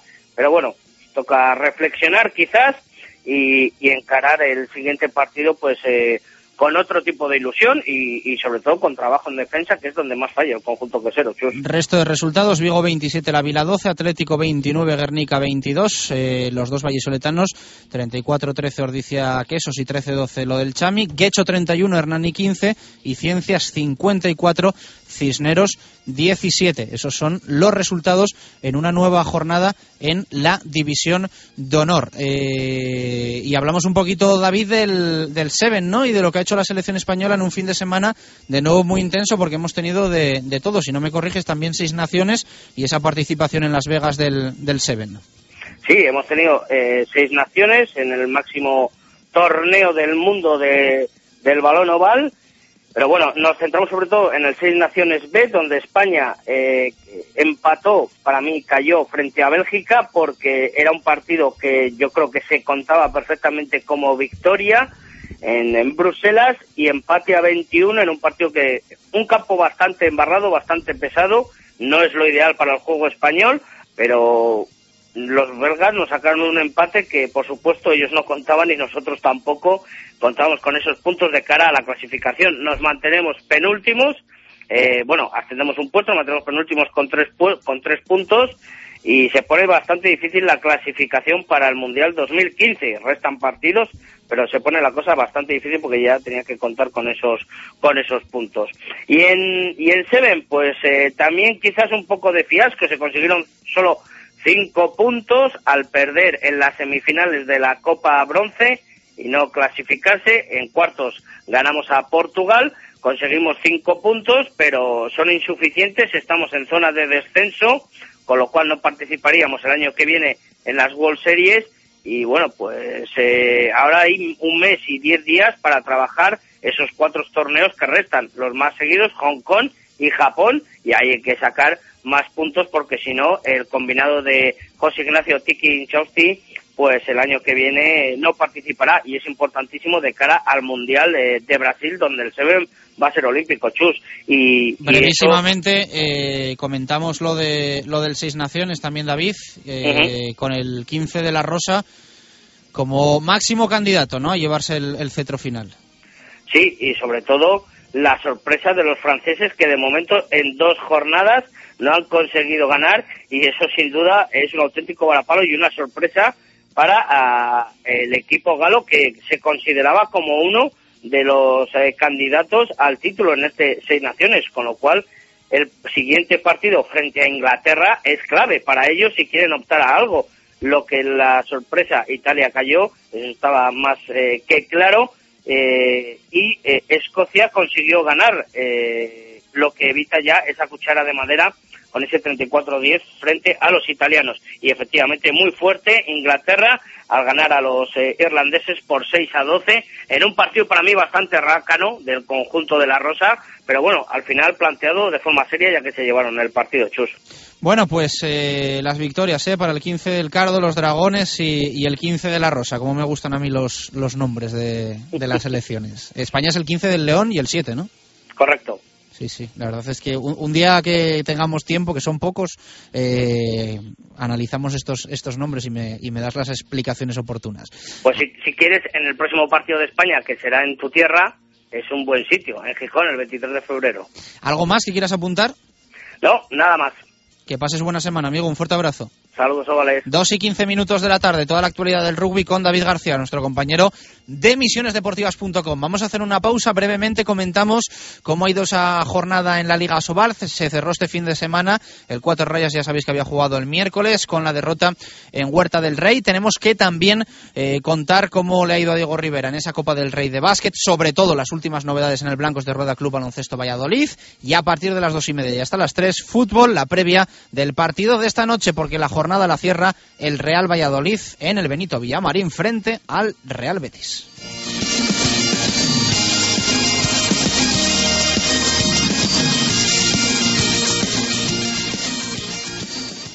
Radio Marca Valladolid, 101.5 FM. Si hay algo imprescindible en Valladolid es descubrir la Viña de Pachi, un restaurante único, tradicional y creativo, donde la gastronomía se disfruta en cada plato. Las cocochas, el rape, el besugo al horno y un sinfín de pescados frescos y de temporada forman parte de una carta con personalidad a la que sumar un servicio y una atención que diferencia a la Viña. Un lugar inigualable para celebrar comidas y cenas de empresa o cualquier evento especial. La Viña de Pachi, en la calle Rastrojo número 9 de Valladolid. Reserva de mesas en el 983 34 10 18. Eilo Motor concesionario Nissan exclusivo en Valladolid, una temporada más con el Real Valladolid. En la avenida de Gijón, venta, reparación y 400 metros cuadrados de exposición para encontrar el Nissan que responde a tu estilo. Eilo Motor, coche oficial del Real Valladolid y fiel al deporte vallisoletano.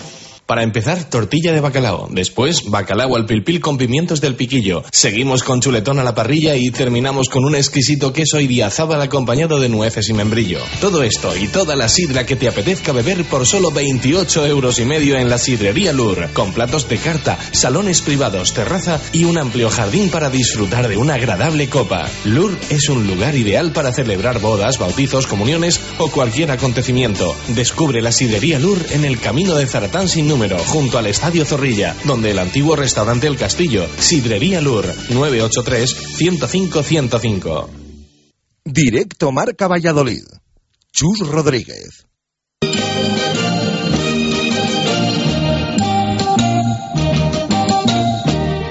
Directos al balonmano. Marco Antonio Méndez.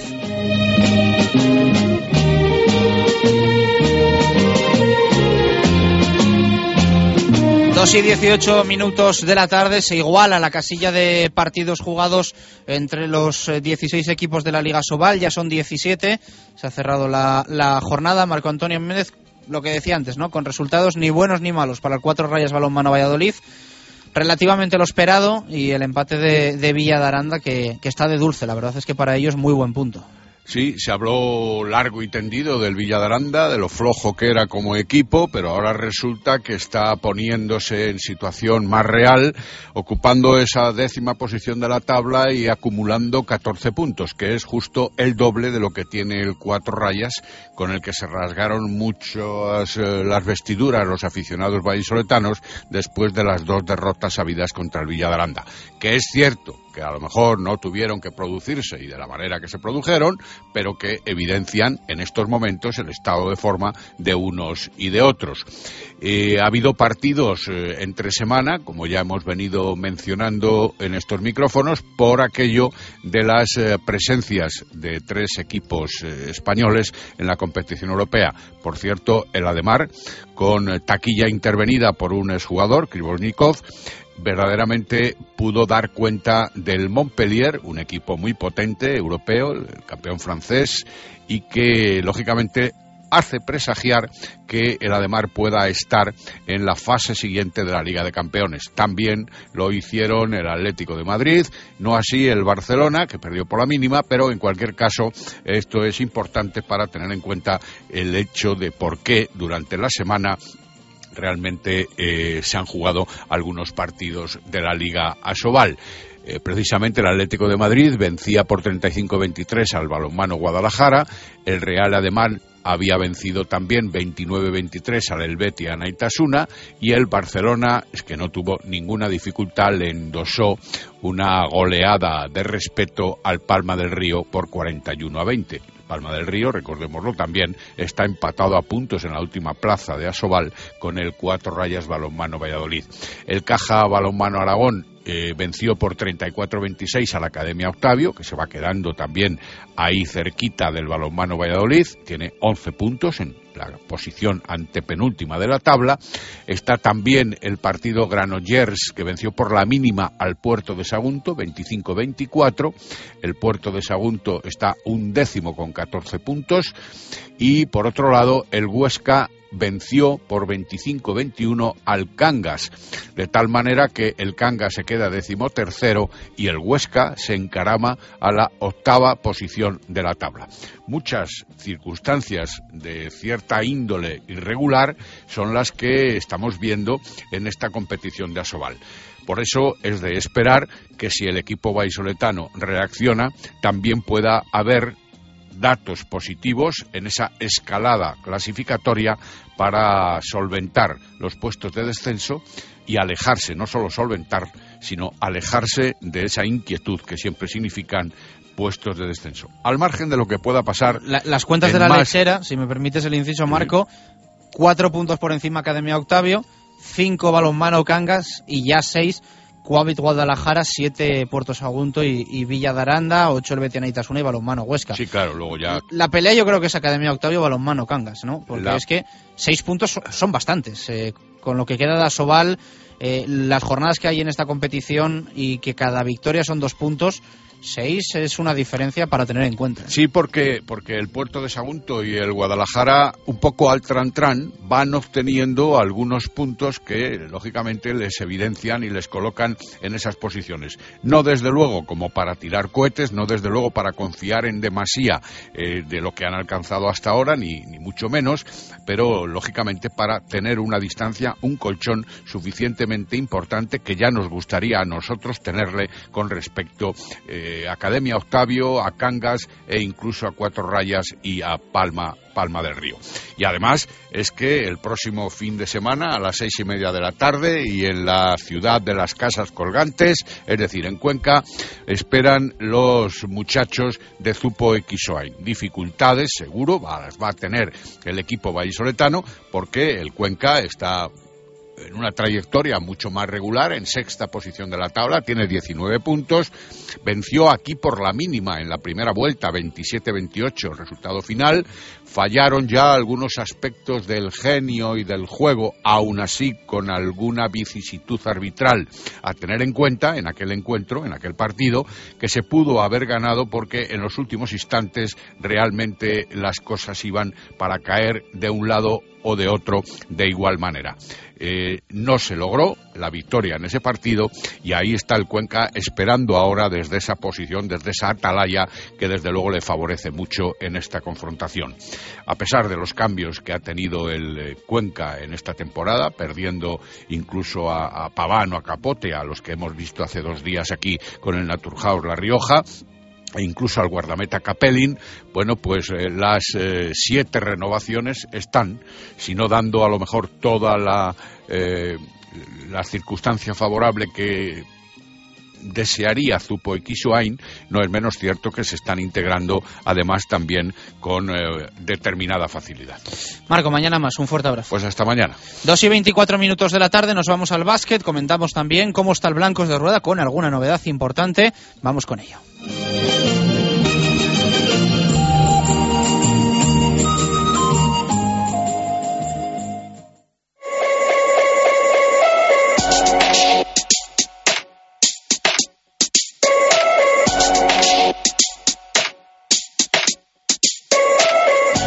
Directos al básquet. Diego Rivera. Ha currado mucho en los últimos días y ha dormido más bien poco. Ribe, ¿qué tal? Buenas tardes, ¿cómo estamos? Hola, buenas tardes, ¿qué tal? Pero ha merecido la pena, ¿no?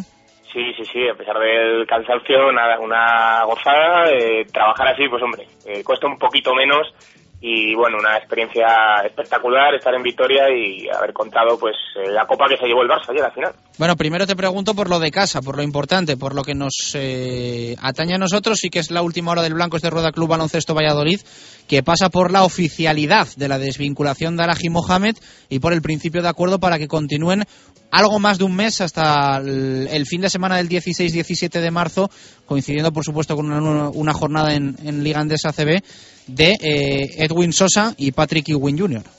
Así es, eh, lo primero de Mohamed, bueno, pues eh, se venía ya durante el fin de semana eh, comentando, eh, era una intención que tenía el club, poder deshacerse del ganés porque no está rindiendo y no había rendido como se esperaba, lógicamente, y al final hoy lunes ya se ha hecho oficial el club mediante una nota de prensa diciendo que que se rescindía de mutuo acuerdo ese contrato, es decir, que el club no va a tener que pagar ningún tipo de, de indemnización económica, no va a tener que, que hacer ningún pago de la totalidad de la nómina que le queda a Mohamed, sino que simplemente con pagarle hasta el día de hoy, que es el día en el que ha rescindido su contrato, está todo solucionado y no habría ningún problema con el ganés. Eso es un, desde luego, con, tal y como está económicamente el club, una muy buena noticia.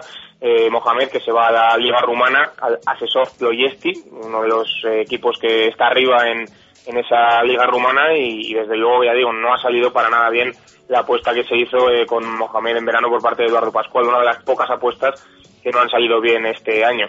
Eh, pues en el otro lado de la balanza ha estado de Edgar Sosa y Patigwin, eh, un seis semanas más, mejor dicho, los que se van a, que se van a quedar en Valladolid, prórroga, de ese contrato, eh, va a coincidir con un partido que va a ser a vida o muerte. El partido eh, ante Manresa, el 16 de marzo aproximadamente, es cuando caducaría y cuando ese contrato finalizaría de estos dos jugadores a partir de ahí, pues otra vez lo mismo, a decidir a ver si se prorroga, si se corta alguno de los dos o, o si ya finalmente es uno sí, otro no. Eso ya, ya digo, el 16 de marzo veremos, pero seis semanas más para ambos. Eh, Patty con total normalidad, eh, Edgar Sosa pues eh, con ese esguince de tobillo tratando de volver a la dinámica del equipo, eh, a priori debería estar ya para el partido de este domingo en, en Lagunaro, antes, o en San Sebastián ante Lagunaro, perdón, y esas son un poco las noticias y yo creo que también una muy muy buena noticia en el día de hoy y es que David Navarro después de mucho tiempo ya ha vuelto a entrenar con el equipo y desde luego se mostraba contento él y creo que es una grandísima noticia también para blancos de rueda. ¿Se caerá alguno más, eh, además de, de Alaji Mohamed, tema Cizauskas? Eh, ¿Tiene papeletas, tú crees, para, para hacer las maletas todavía? O, o con este corte, entre comillas, porque viene un poco también por, por el propio jugador, queda zanjado el, el tema salidas por el momento en el Blancos de Rueda? Sí, yo creo que va a haber una, una pausa en ese tema de salidas. eh, con Mohamed se quitan una pieza y, un sueldo también, que es lo que realmente importaba y, que no se podía tener tantos jugadores. Eh, así que bueno, yo creo que, que Cizauskas por ahora va a continuar, veremos después, y van a esperar esas seis semanas pues a que se recupere David Navarro, a que todo vuelva a la normalidad y ahí pues a lo mejor se toma una otra decisión y, se corta depende también cómo, cómo esté la temporada. Si el equipo está salvado ya, pues seguramente sí que se corta a los jugadores o no se les renueve. A lo mejor a Sosa y a directamente, pero bueno, eso es aventurar mucho. Y ya te digo, yo Cizauskas creo que, sí que va a seguir en el, en el Blancos de Rueda por lo menos este tiempo y no descarto para nada que se quede hasta el final de temporada.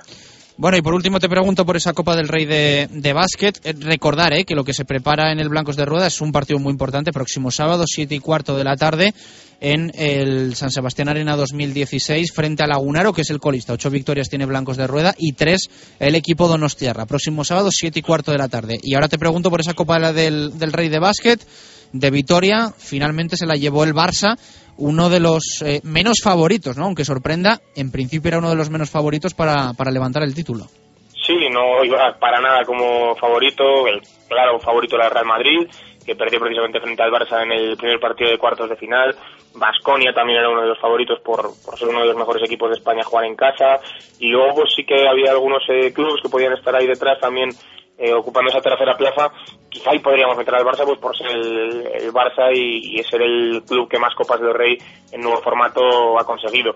Mm, la verdad es que el primer partido les dio yo creo muchísima moral ante el Madrid, luego vencer a Caja Laboral y ayer pues estaban lanzados ya, ayer sí que eran favoritos para la final y se llevaron la, su décima Copa del Rey en, en formato nuevo, a pesar de que Juan Carlos Navarro pues hizo un partido desastroso, pero el club, al equipo de Xavi Pascual le dio igual, consiguió ganar y ya digo, eh, ayer sí que eran favoritos, pero hombre, sorprende porque además eh, entraron en la Copa del Rey pues de milagro podríamos decir, eh, perdiendo de 22 en el último partido ante estudiantes, dejando malas sensaciones en liga, haciendo una temporada, pues lo vimos en Pisuerga cuando jugaron en, hace un mes aproximadamente, lo pasaban muy, lo pasaron muy mal y estuvieron a punto de ganar los chicos de Roberto González, pero bueno, en la Copa del Rey son tres días, eh, son tres partidos a vida o muerte y ha sabido competir a la perfección el equipo de Xavi Pascual, que creo que ha sido el merecidísimo campeón de la Copa del Rey.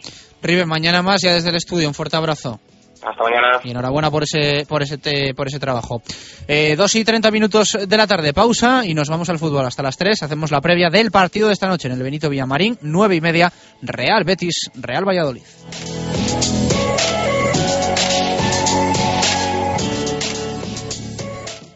Radio Marca Valladolid, 101.5 FM. Si hay algo imprescindible en Valladolid es descubrir la Viña de Pachi, un restaurante único, tradicional y creativo, donde la gastronomía se disfruta en cada plato. Las cocochas, el rape, el besugo al horno y un sinfín de pescados frescos y de temporada forman parte de una carta con personalidad a la que sumar un servicio y una atención que diferencia a la Viña. Un lugar inigualable para celebrar comidas y cenas de empresa o cualquier evento especial. La Viña de Pachi, en la calle Rastrojo número 9 de Valladolid. Reserva de mesas en el 983 34 10 18.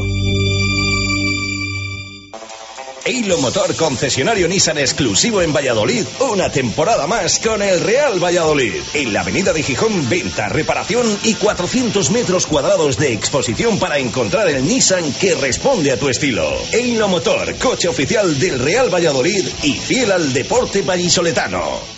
Para empezar, tortilla de bacalao. Después, bacalao al pilpil con pimientos del piquillo. Seguimos con chuletón a la parrilla y terminamos con un exquisito queso idiazábal acompañado de nueces y membrillo. Todo esto y toda la sidra que te apetezca beber por solo 28 euros y medio en la sidrería Lur. Con platos de carta, salones privados, terraza y un amplio jardín para disfrutar de una agradable copa. Lur es un lugar ideal para celebrar bodas, bautizos, comuniones o cualquier acontecimiento. Descubre la sidrería Lur en el camino de Zaratán sin número, junto al Estadio Zorrilla, donde el antiguo restaurante El Castillo. Sidrería Lur, 983-105-105.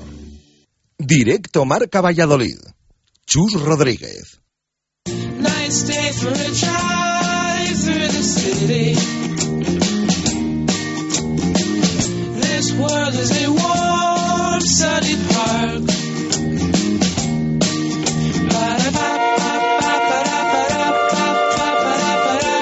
Eilo Motor, su concesionario Nissan en la avenida de Gijón de Valladolid, patrocina la información del Real Valladolid.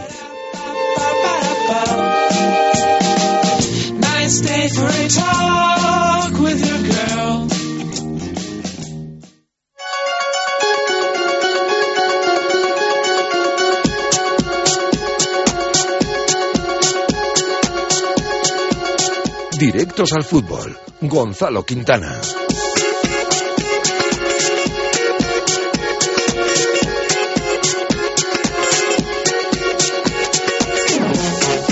Dos y 33 minutos de la tarde, menos de 7 horas. Quintana para que ruede el balón en el Benito Villamarín. Arbitra Pérez Lasa, Real Betis, Real Valladolid. Gran jornada, ahora vamos a repasar los resultados.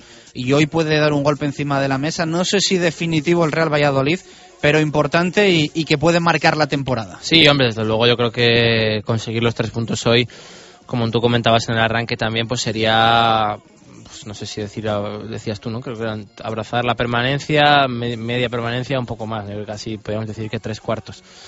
Eh, pero desde luego ganar el Villamarín no es decir cualquier cosa, ¿no? Es eh, un equipo muy muy complicado, es un equipo que está arriba, es un equipazo para mí también en cuanto a confección de plantilla han hecho yo creo las cosas muy muy bien durante el pasado verano, ahora también en invierno se han se han reforzado con, con Dorian Pavón, con Dorlan Pavón y, desde luego pues eh, es un equipo muy complicado de, de conseguir la Yo victoria, creo, ¿no? si me permites el comentario, no sé si estás de acuerdo, es un poco eh, lo que el Real Valladolid tiene que buscar con el paso de las temporadas en la primera división, ¿no? Quizá lo ha encontrado el Betis, eh, asentarse Sí. en primera, hacer las cosas con cabeza y tener un bonito proyecto y un, y un proyecto que, que suena a largo plazo. Sí, por supuesto, sí, claro que te lo compro y, y desde luego debe ser así. Yo creo que el Betis es para muchos de los recién ascendidos modelo por un montón de cosas. No creo que modelo por confección de plantilla, economía e institución como, como club, modelo también de, de afición, modelo en lo futbolístico, porque yo creo que, Que todo también- esto no lo era antes, ¿eh? No, no, por eso club que digo. todo lo contrario. Yo creo que antes generaba incluso cierta antipatía a mucha gente. Sí, y modelo de, de también de lo futbolístico, ¿no? Yo creo que es un equipo que,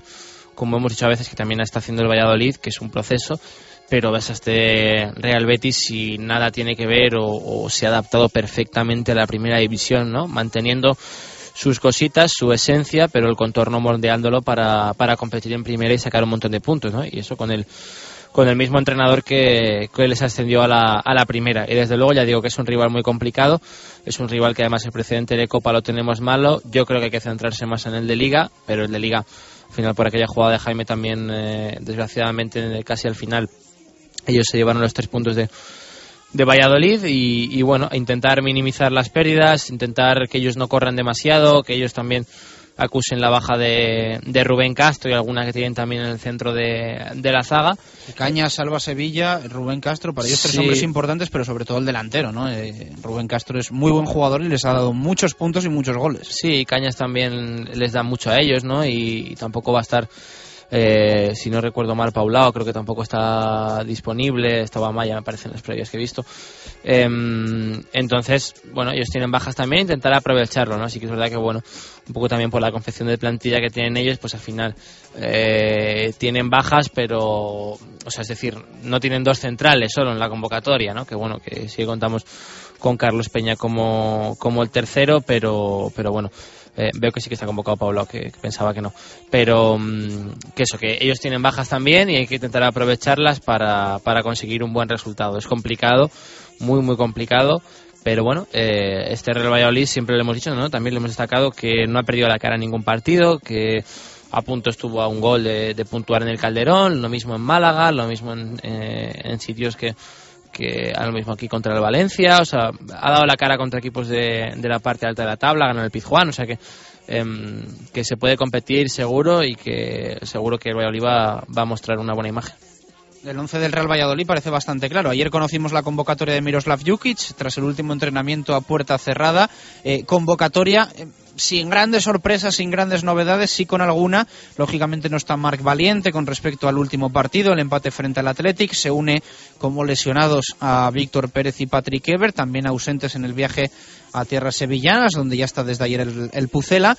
Y en- estrena convocatoria Valdet Rama, se queda fuera Rubén Peña y no viaja Pesca, que igual había eh, sumado más papeletas por el hecho de necesitarse centrales, pero se la vuelve eh, a jugar Jukic a la baza de Carlos Peña si es que le pasa algo o a Jesús Rueda o a Enrique Sereno. Sí, supongo que esa es la, la idea ¿no? del Mister y como tú dices, un once que yo creo que sabemos todos de memoria, con Rucabina, Rueda y Sereno. Rueda sustituyendo la baja de Marc, veremos a ver, ¿no? El otro día ya mostró que la rodilla está perfectamente, que, que está como para, como para entrar y como para jugar. En el lateral izquierdo va a volver Miquel Valenciaga, que se ha pegado dos, tres partidos eh, en el ostracismo y seguro que tiene ganas de, de volver a sentirse titular y de eh, volver a, competir al más alto nivel. Álvaro Rubio acompañado de Luis Sastre, también el otro día hay que destacar, yo creo que mm, Jukic em, le públicamente pues dice que el sustituto de Víctor Pérez va a ser Luis Sastre y cree que es un jugador que puede crecer mucho con, con él y, en general con el equipo. Por delante Óscar, en la derecha Daniel Larsson, en la izquierda Alberto Bueno y, y Javi Guerra, ¿no? Eh, cosas que destacar, pues que Javi Guerra le ha cogido la partida a Manucho, al menos de, momento. El malagueño vuelve a ser el dueño del, del 9 del Pucela y en las bandas, pues que Daniel Larsson sustituto de Patrick Evert hasta que vuelva el alemán. Cuando vuelva veremos cómo gestiona Jukic eh, las dos bandas. Y en la izquierda, pues parece que Omar Ramos ahora también eh, ha pasado un poco también a, a un segundo plano. Después de los muy buenos minutos de Alberto Bueno contra el Levante en el Ciudad de Valencia y sobre todo el partidazo que se marcó la jornada pasada. Vamos a escuchar a Pepe Mel, al entrenador rival. Abrimos eh, tramo de programa en el que vamos a hablar bastante eh, del Real Betis Balompié. Esto decía Mel sobre el Pucela, sobre el Real Valladolid en rueda de prensa. Bueno, pues el mismo, el de la primera vuelta. Por supuesto, no tiene nada que ver con el de la Copa. Eh, espero un, un rival que juega muy bien al fútbol, que, que hace las cosas bien, que tiene muy buena salida de balón, que son muy fuertes por los, por los lados y que, y que por dentro tiene gente que maneja bien la pelota. Con todo eso, nosotros, eh, eh, sabiendo ya las virtudes del rival y habiéndonos enfrentado ya tres veces a ellos, hemos eh, hecho partidos de toda índole contra el Valladolid y por lo tanto mm, bueno intentamos que, que lo que prevalezca mañana sean las virtudes del Betis ¿no? El otro día le preguntaban a Jukic en rueda de prensa si consideraba que el Betis podría tener tomada la medida al Real Valladolid por el hecho de haber jugado tantos partidos. Eh, hay que sumar esa eliminatoria copera al partido de liga de la, de la primera vuelta. A Mel le hacían también la, la pregunta en territorio bético. Esto respondía el técnico. Bueno, es normal. eh, es normal que, que todos los equipos nos vamos conociendo muchísimo más cuando llega la segunda vuelta. Encima hemos jugado contra ellos con- en Copa del Rey. Pero luego los partidos se decantan por una jugada o por un, o por un detalle. Eh, nosotros estuvimos muy serios en el Calderón y, sin embargo, perdimos por una jugada de balón parado.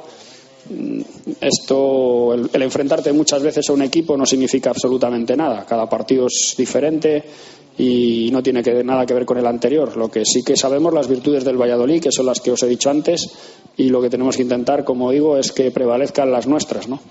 Un Betis que va a tener bajas importantes, la que más quizá la de Rubén Castro, de última hora, y que va a tener que suplir de alguna manera un Pepe Mel que también hablaba de este factor.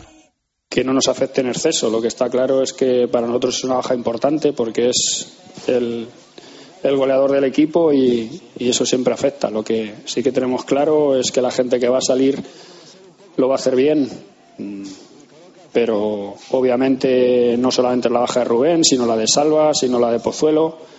Son gente de ataque que, que nos merma la posibilidad de hacer cosas y, lo importante para nosotros es que los que están, como te he dicho, lo van a hacer bien y no nos podemos, no nos podemos eh, quedar en pensar en los que no están, porque eso, por desgracia, no nos van a ayudar.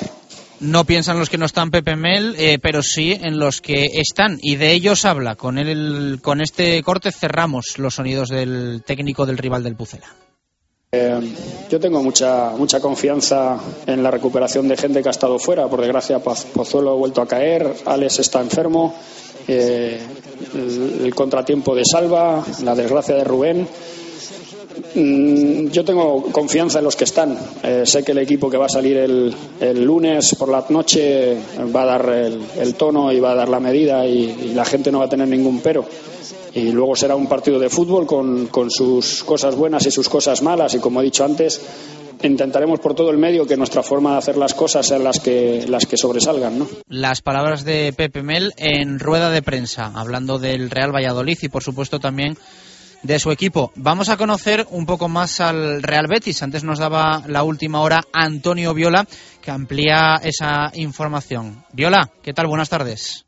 ¿Qué tal, Chus? Buenas tardes. Pues el Betis que tiene que afrontar el partido de esta noche, como te comentaba hace un ratito, con un montón de bajas. Date cuenta que se le cae su principal baza ofensiva, en este sentido Rubén Castro, su artillero, se queda fuera por una rotura muscular, va a estar tres semanas de baja, por lo tanto no podrá estar para este partido. Sin Rubén Castro, Jorge Molina sería la única referencia en el ataque, pero no es la única baja con la que va a contar Pepe Mel, que le va a tener que echar imaginación al asunto para completar no solo el once, sino también la convocatoria, porque fíjate lo que te cuento, hay hombres importantes como Salva, Sevilla o Pozuelo que se quedan también fuera por lesión, pero sobre todo la baja del capitán de José Alberto Cañas, que se queda fuera para este partido también, en este caso por acumulación de amonestaciones. A todo esto hay que unirle que esta mañana se ha levantado quejándose de un proceso gripal Álvaro Vadillo y se ha tenido que caer también de la lista de convocados. Así que las principales novedades serían Juan Carlos, además de Mario y Ángel en esa lista de convocados y el 11 pues podría ser el que te voy a contar con Adrián en la portería, con Javi Chica como lateral derecho,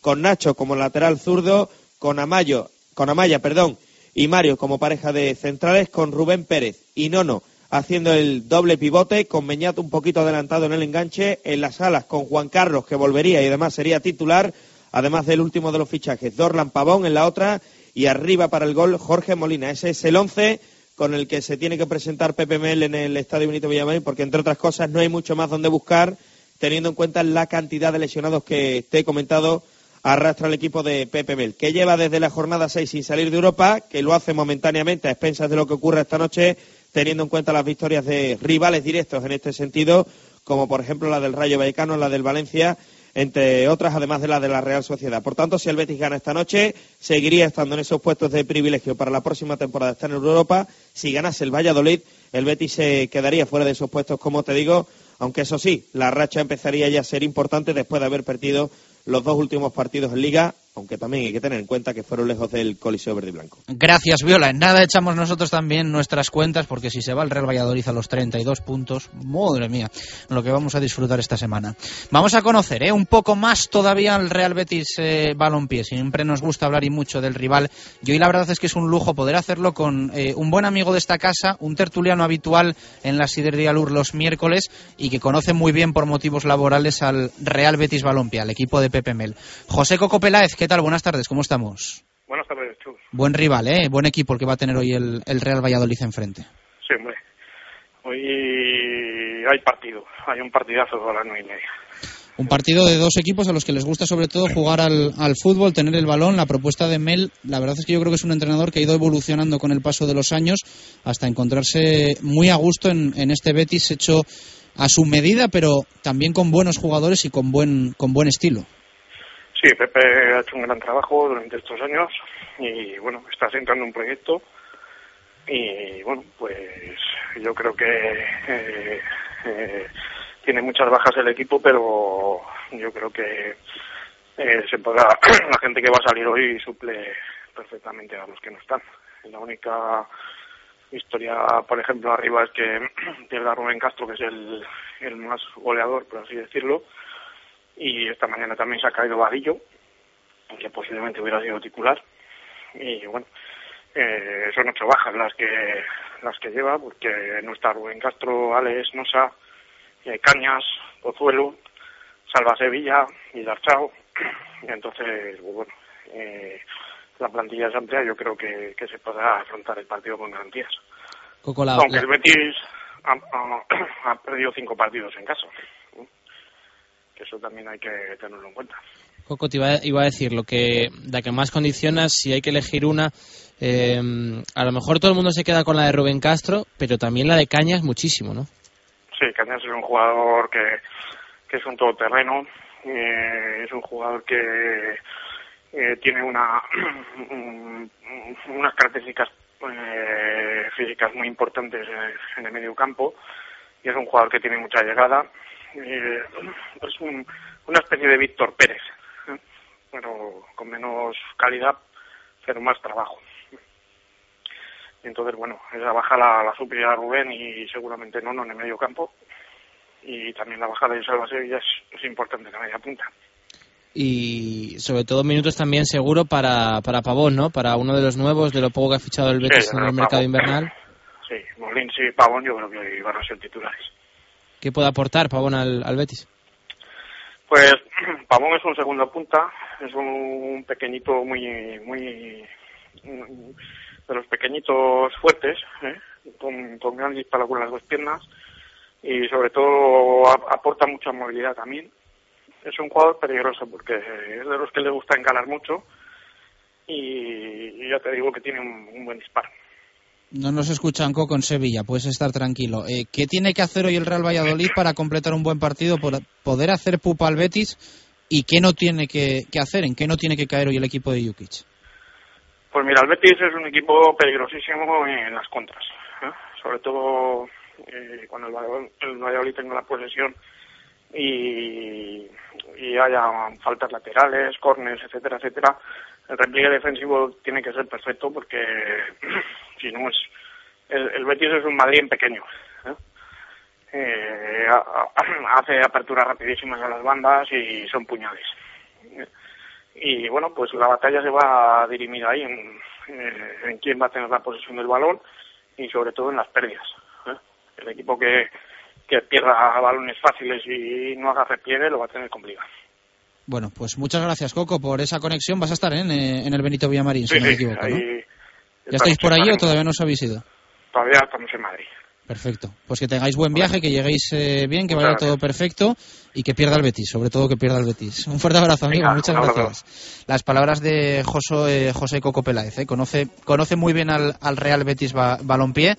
Eh, le sigue muy, muy de cerca a él y a sus rivales. Y, bueno, y le queríamos tener también con nosotros para conocer un poco más a los de Pepe Men. Sobre todo además que para Valladolid yo creo que siempre la figura del Betis como equipo, eh, no sé si decir que es especial, pero bueno, que al haber también tenemos nuestro propio Betis, ¿no? El, el Betis vallisoletano, pues yo creo que también hay simpatía siempre de, de Valladolid hacia la gente bética o más hacia el Betis que hacia el Sevilla, sobre todo en el sur y, en Andalucía, en Valladolid yo conozco bastante gente que, que sí que tiene simpatía por el por el Betis y va a ser un partidazo, ¿no? Como decía Coco, con dos equipos que les gusta jugar al balón. Me quedo con la frase, ¿no? Que, el Betis es como un Madrid en pequeñito, que es verdad, ¿no? Es un equipo que intenta recuperar lo más cerca posible del área contraria y cuando recupera correr, ¿no? Y, corriendo son muy buenos. No es el Madrid, obviamente, porque no tiene los mismos jugadores, pero sí que el, el modelo, la idea es, es parecida, ¿no? Es esa adaptación que comentaba yo antes de Pepe Mel de cómo era su equipo en segunda división a, a cómo es en primera, que ha cambiado muchísimo.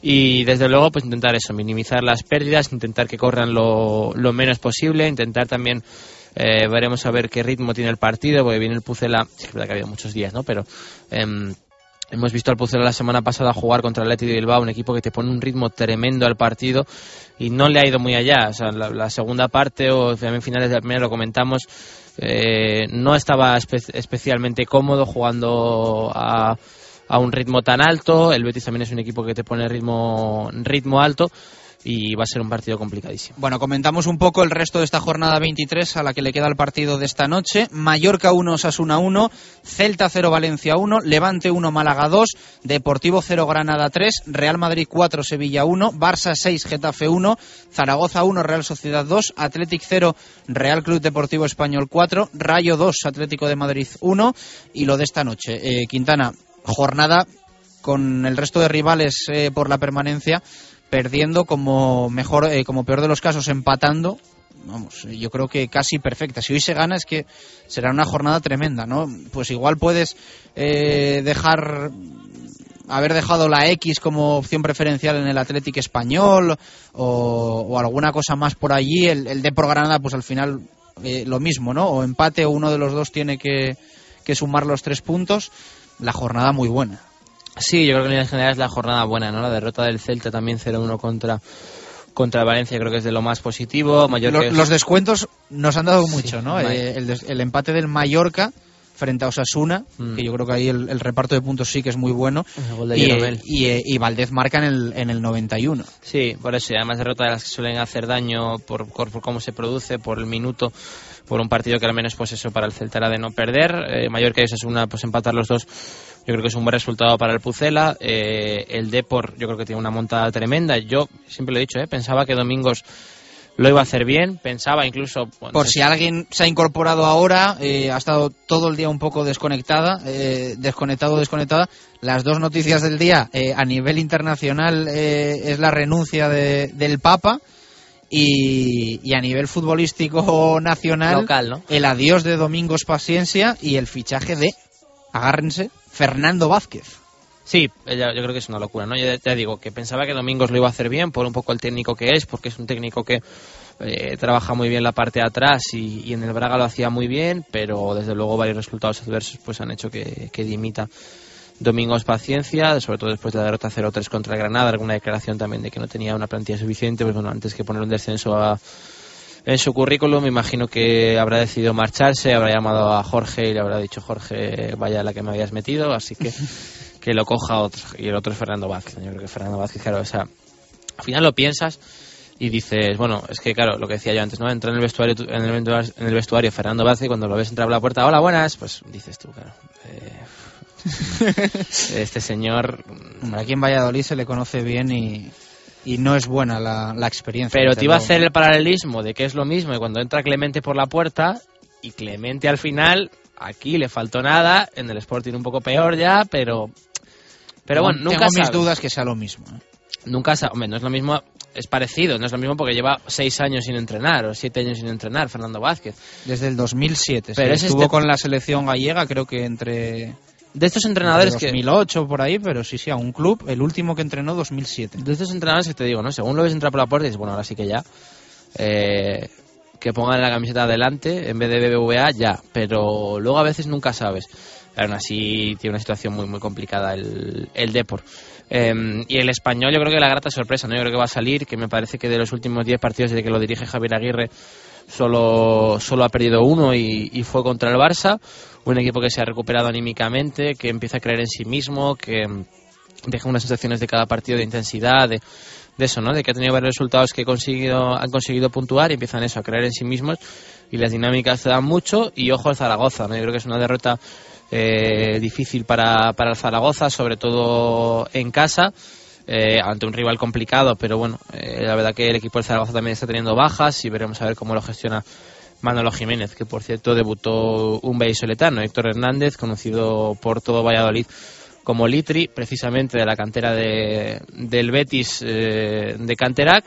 Casi apenas no tuvo ningún paso por las categorías inferiores de- del Real Valladolid y la verdad que debut con, mucha mala suerte, ¿no? Dos acciones, dos tarjetas amarillas en minuto 22 expulsado, pero, pero bueno, también grata noticia dentro del deporte vallisoletano, pues que un vallisoletano que se marchó fuera un poco a, triunfar en el fútbol a intentar ser futbolista, pues eh, haya debutado en primera división. Pues sí. Eh, tema puntos. Hoy el Real Valladolid podría abrir una brecha, insistimos, ¿eh? porque esto motiva y mucho de cara al partido de esta noche, con el descenso de más 12, más 10 en caso de empate y si se pierde se mantendrá en más 9. Todo esto con el Celta, que es el que el primer equipo que está en zona roja, que tiene 20 puntos. Pero que es que con el Depor, que es el último y que tiene 16 puntos, el Real Valladolid podría tener hoy una ventaja de más 16, que es una locura ya a estas alturas de, temporada, ¿no? Lo que cambian las cosas, lo que cambia la vida, ¿no? Eh, hace un año cómo estaba el Depor en segunda división arrasando, cómo estaba el Real Valladolid sufriendo y aferrándose a las posibilidades de tener ascenso directo en la pelea con el Celta, y un año después, papeles completamente cambiados. Sí, papeles completamente cambiados, ¿no? Mm, la verdad es que es verdad que es una situación completamente que nadie se imaginaba y puedes meter en el saco al Celta, ¿no? Que al final de los eh, recién ascendidos el Valladolid es el que más puntos tiene, el que mejor lo está haciendo sí, y fue el que mm, en segunda peor lo hizo y, y a, y a nada estuvo de, Peor lo hizo o menos puntos sacó. lo mismo es. Peor lo hizo y fue el que menos puntos sacó y fue el que tuvo que jugar el playoff y el que a nada es. estuvo, ¿no? De, de, de, pues eso, completamente diferente a lo que le sucedió al Deport. Y mira después, eh, seis meses, siete meses después, cómo, cómo cambia la, la película. Y si ganas, pues te puedes meter hoy en, el, en ese pelotón en cuanto a puntos de equipos que, que, bueno, que pueden soñar por alguna cosita más. ¿no? Yo creo que está carísimo, carísimo, carísimo. Muy caro, sí. Eh, puestos europeos, bueno, Champions ya ni te cuento, bueno, Champions para Valladolid ni te cuento, pero eh, carísimo, pero desde Yo luego... creo que ya sería un lujo estar en ese pelotón de, de equipos, eh, no revelación, pero sí equipos a los que se destaca, ¿no? Eh, que son, yo creo, Rayo, Real, Betis y Levante. O sea, son esos cuatro equipos que con poco hacen mucho. Sí, siempre con mucho más que el Real Valladolid, ¿eh? Sí. también apuntarlo. Yo meto en el pelotón de, de estos, pues eso, al final quinto, sexto por esos puestos, está Valencia, Rayo, Real Sociedad, que tiene un equipazo, la Real Sociedad, eh, Betis, Levante y Sevilla y Getafe, que tienen cada uno otros dos equipazos. O sea, el Getafe yo creo que, bueno, tiene equipo para tener muchos más puntos de los que tiene, el Sevilla también y probablemente alguno de por ahí también, pero son rivales, pues eso, que, solo meter al Real Valladolid en esa, en esa terna sería, sería tremendo. Cerramos con las últimas respuestas que nos han llegado a nuestra pregunta de Twitter. ¿Qué esperas del partido esta noche frente al Betis? ¿Qué sensaciones tienes en la previa? La vida post Mendilibar nos dice partido muy complicado. Creo que la clave va a estar en taponar bien las bandas, que es por donde más peligro puede crear el Betis. Sergio Pérez, no muy buenas, llevo todo el día con malas sensaciones. Ojalá me equivoque. Luis Alberto García eh, eh, nos habla de otro tema. Raúl Blanco Rodríguez, hay que aprovechar las bajas que tiene el Betis, aunque nosotros también estemos mermados. Costará. Y Ángel Sánchez escribe, siempre positivo, nunca negativo. Espero que el día y hora le reste público y podamos traer algo positivo. Así que esas son las opiniones que nos han llegado hoy a Directo Marca Valladolid. Esperemos eh, que hoy por la noche cuenten nuestros compañeros en Radio Marca una, una victoria. Lo vamos a poder ver por Marca TV, por supuesto, y mañana repasaremos todo. Como sean tres puntos, mañana locura en Directo Marca Valladolid. Vale, pues te tomo la palabra. Mañana hacemos algo entonces especial. Ya Con esto nos despedimos. Eh, ya digo eh, que hoy el partido no es para disfrutar porque es un partido importante, es jornada 23, queda mucho todavía, pero es un partido que si se gana sí que se va a poder disfrutar, eh, porque el hueco que puede abrir hoy el Real Valladolid de más 12 puntos tendría que ser algo desastroso, desastroso completamente lo que ocurriese de aquí a final de temporada para no continuar una, una- un curso más en, la primera división del fútbol español. Así que esperemos eh, que se sumen esos tres puntos, al menos uno. Yo creo que un empate tampoco se le hacen feos antes de que empiece el partido. Nos despedimos en directo Marca. Mañana más. Un abrazo y gracias como siempre por estar al otro lado. Adiós.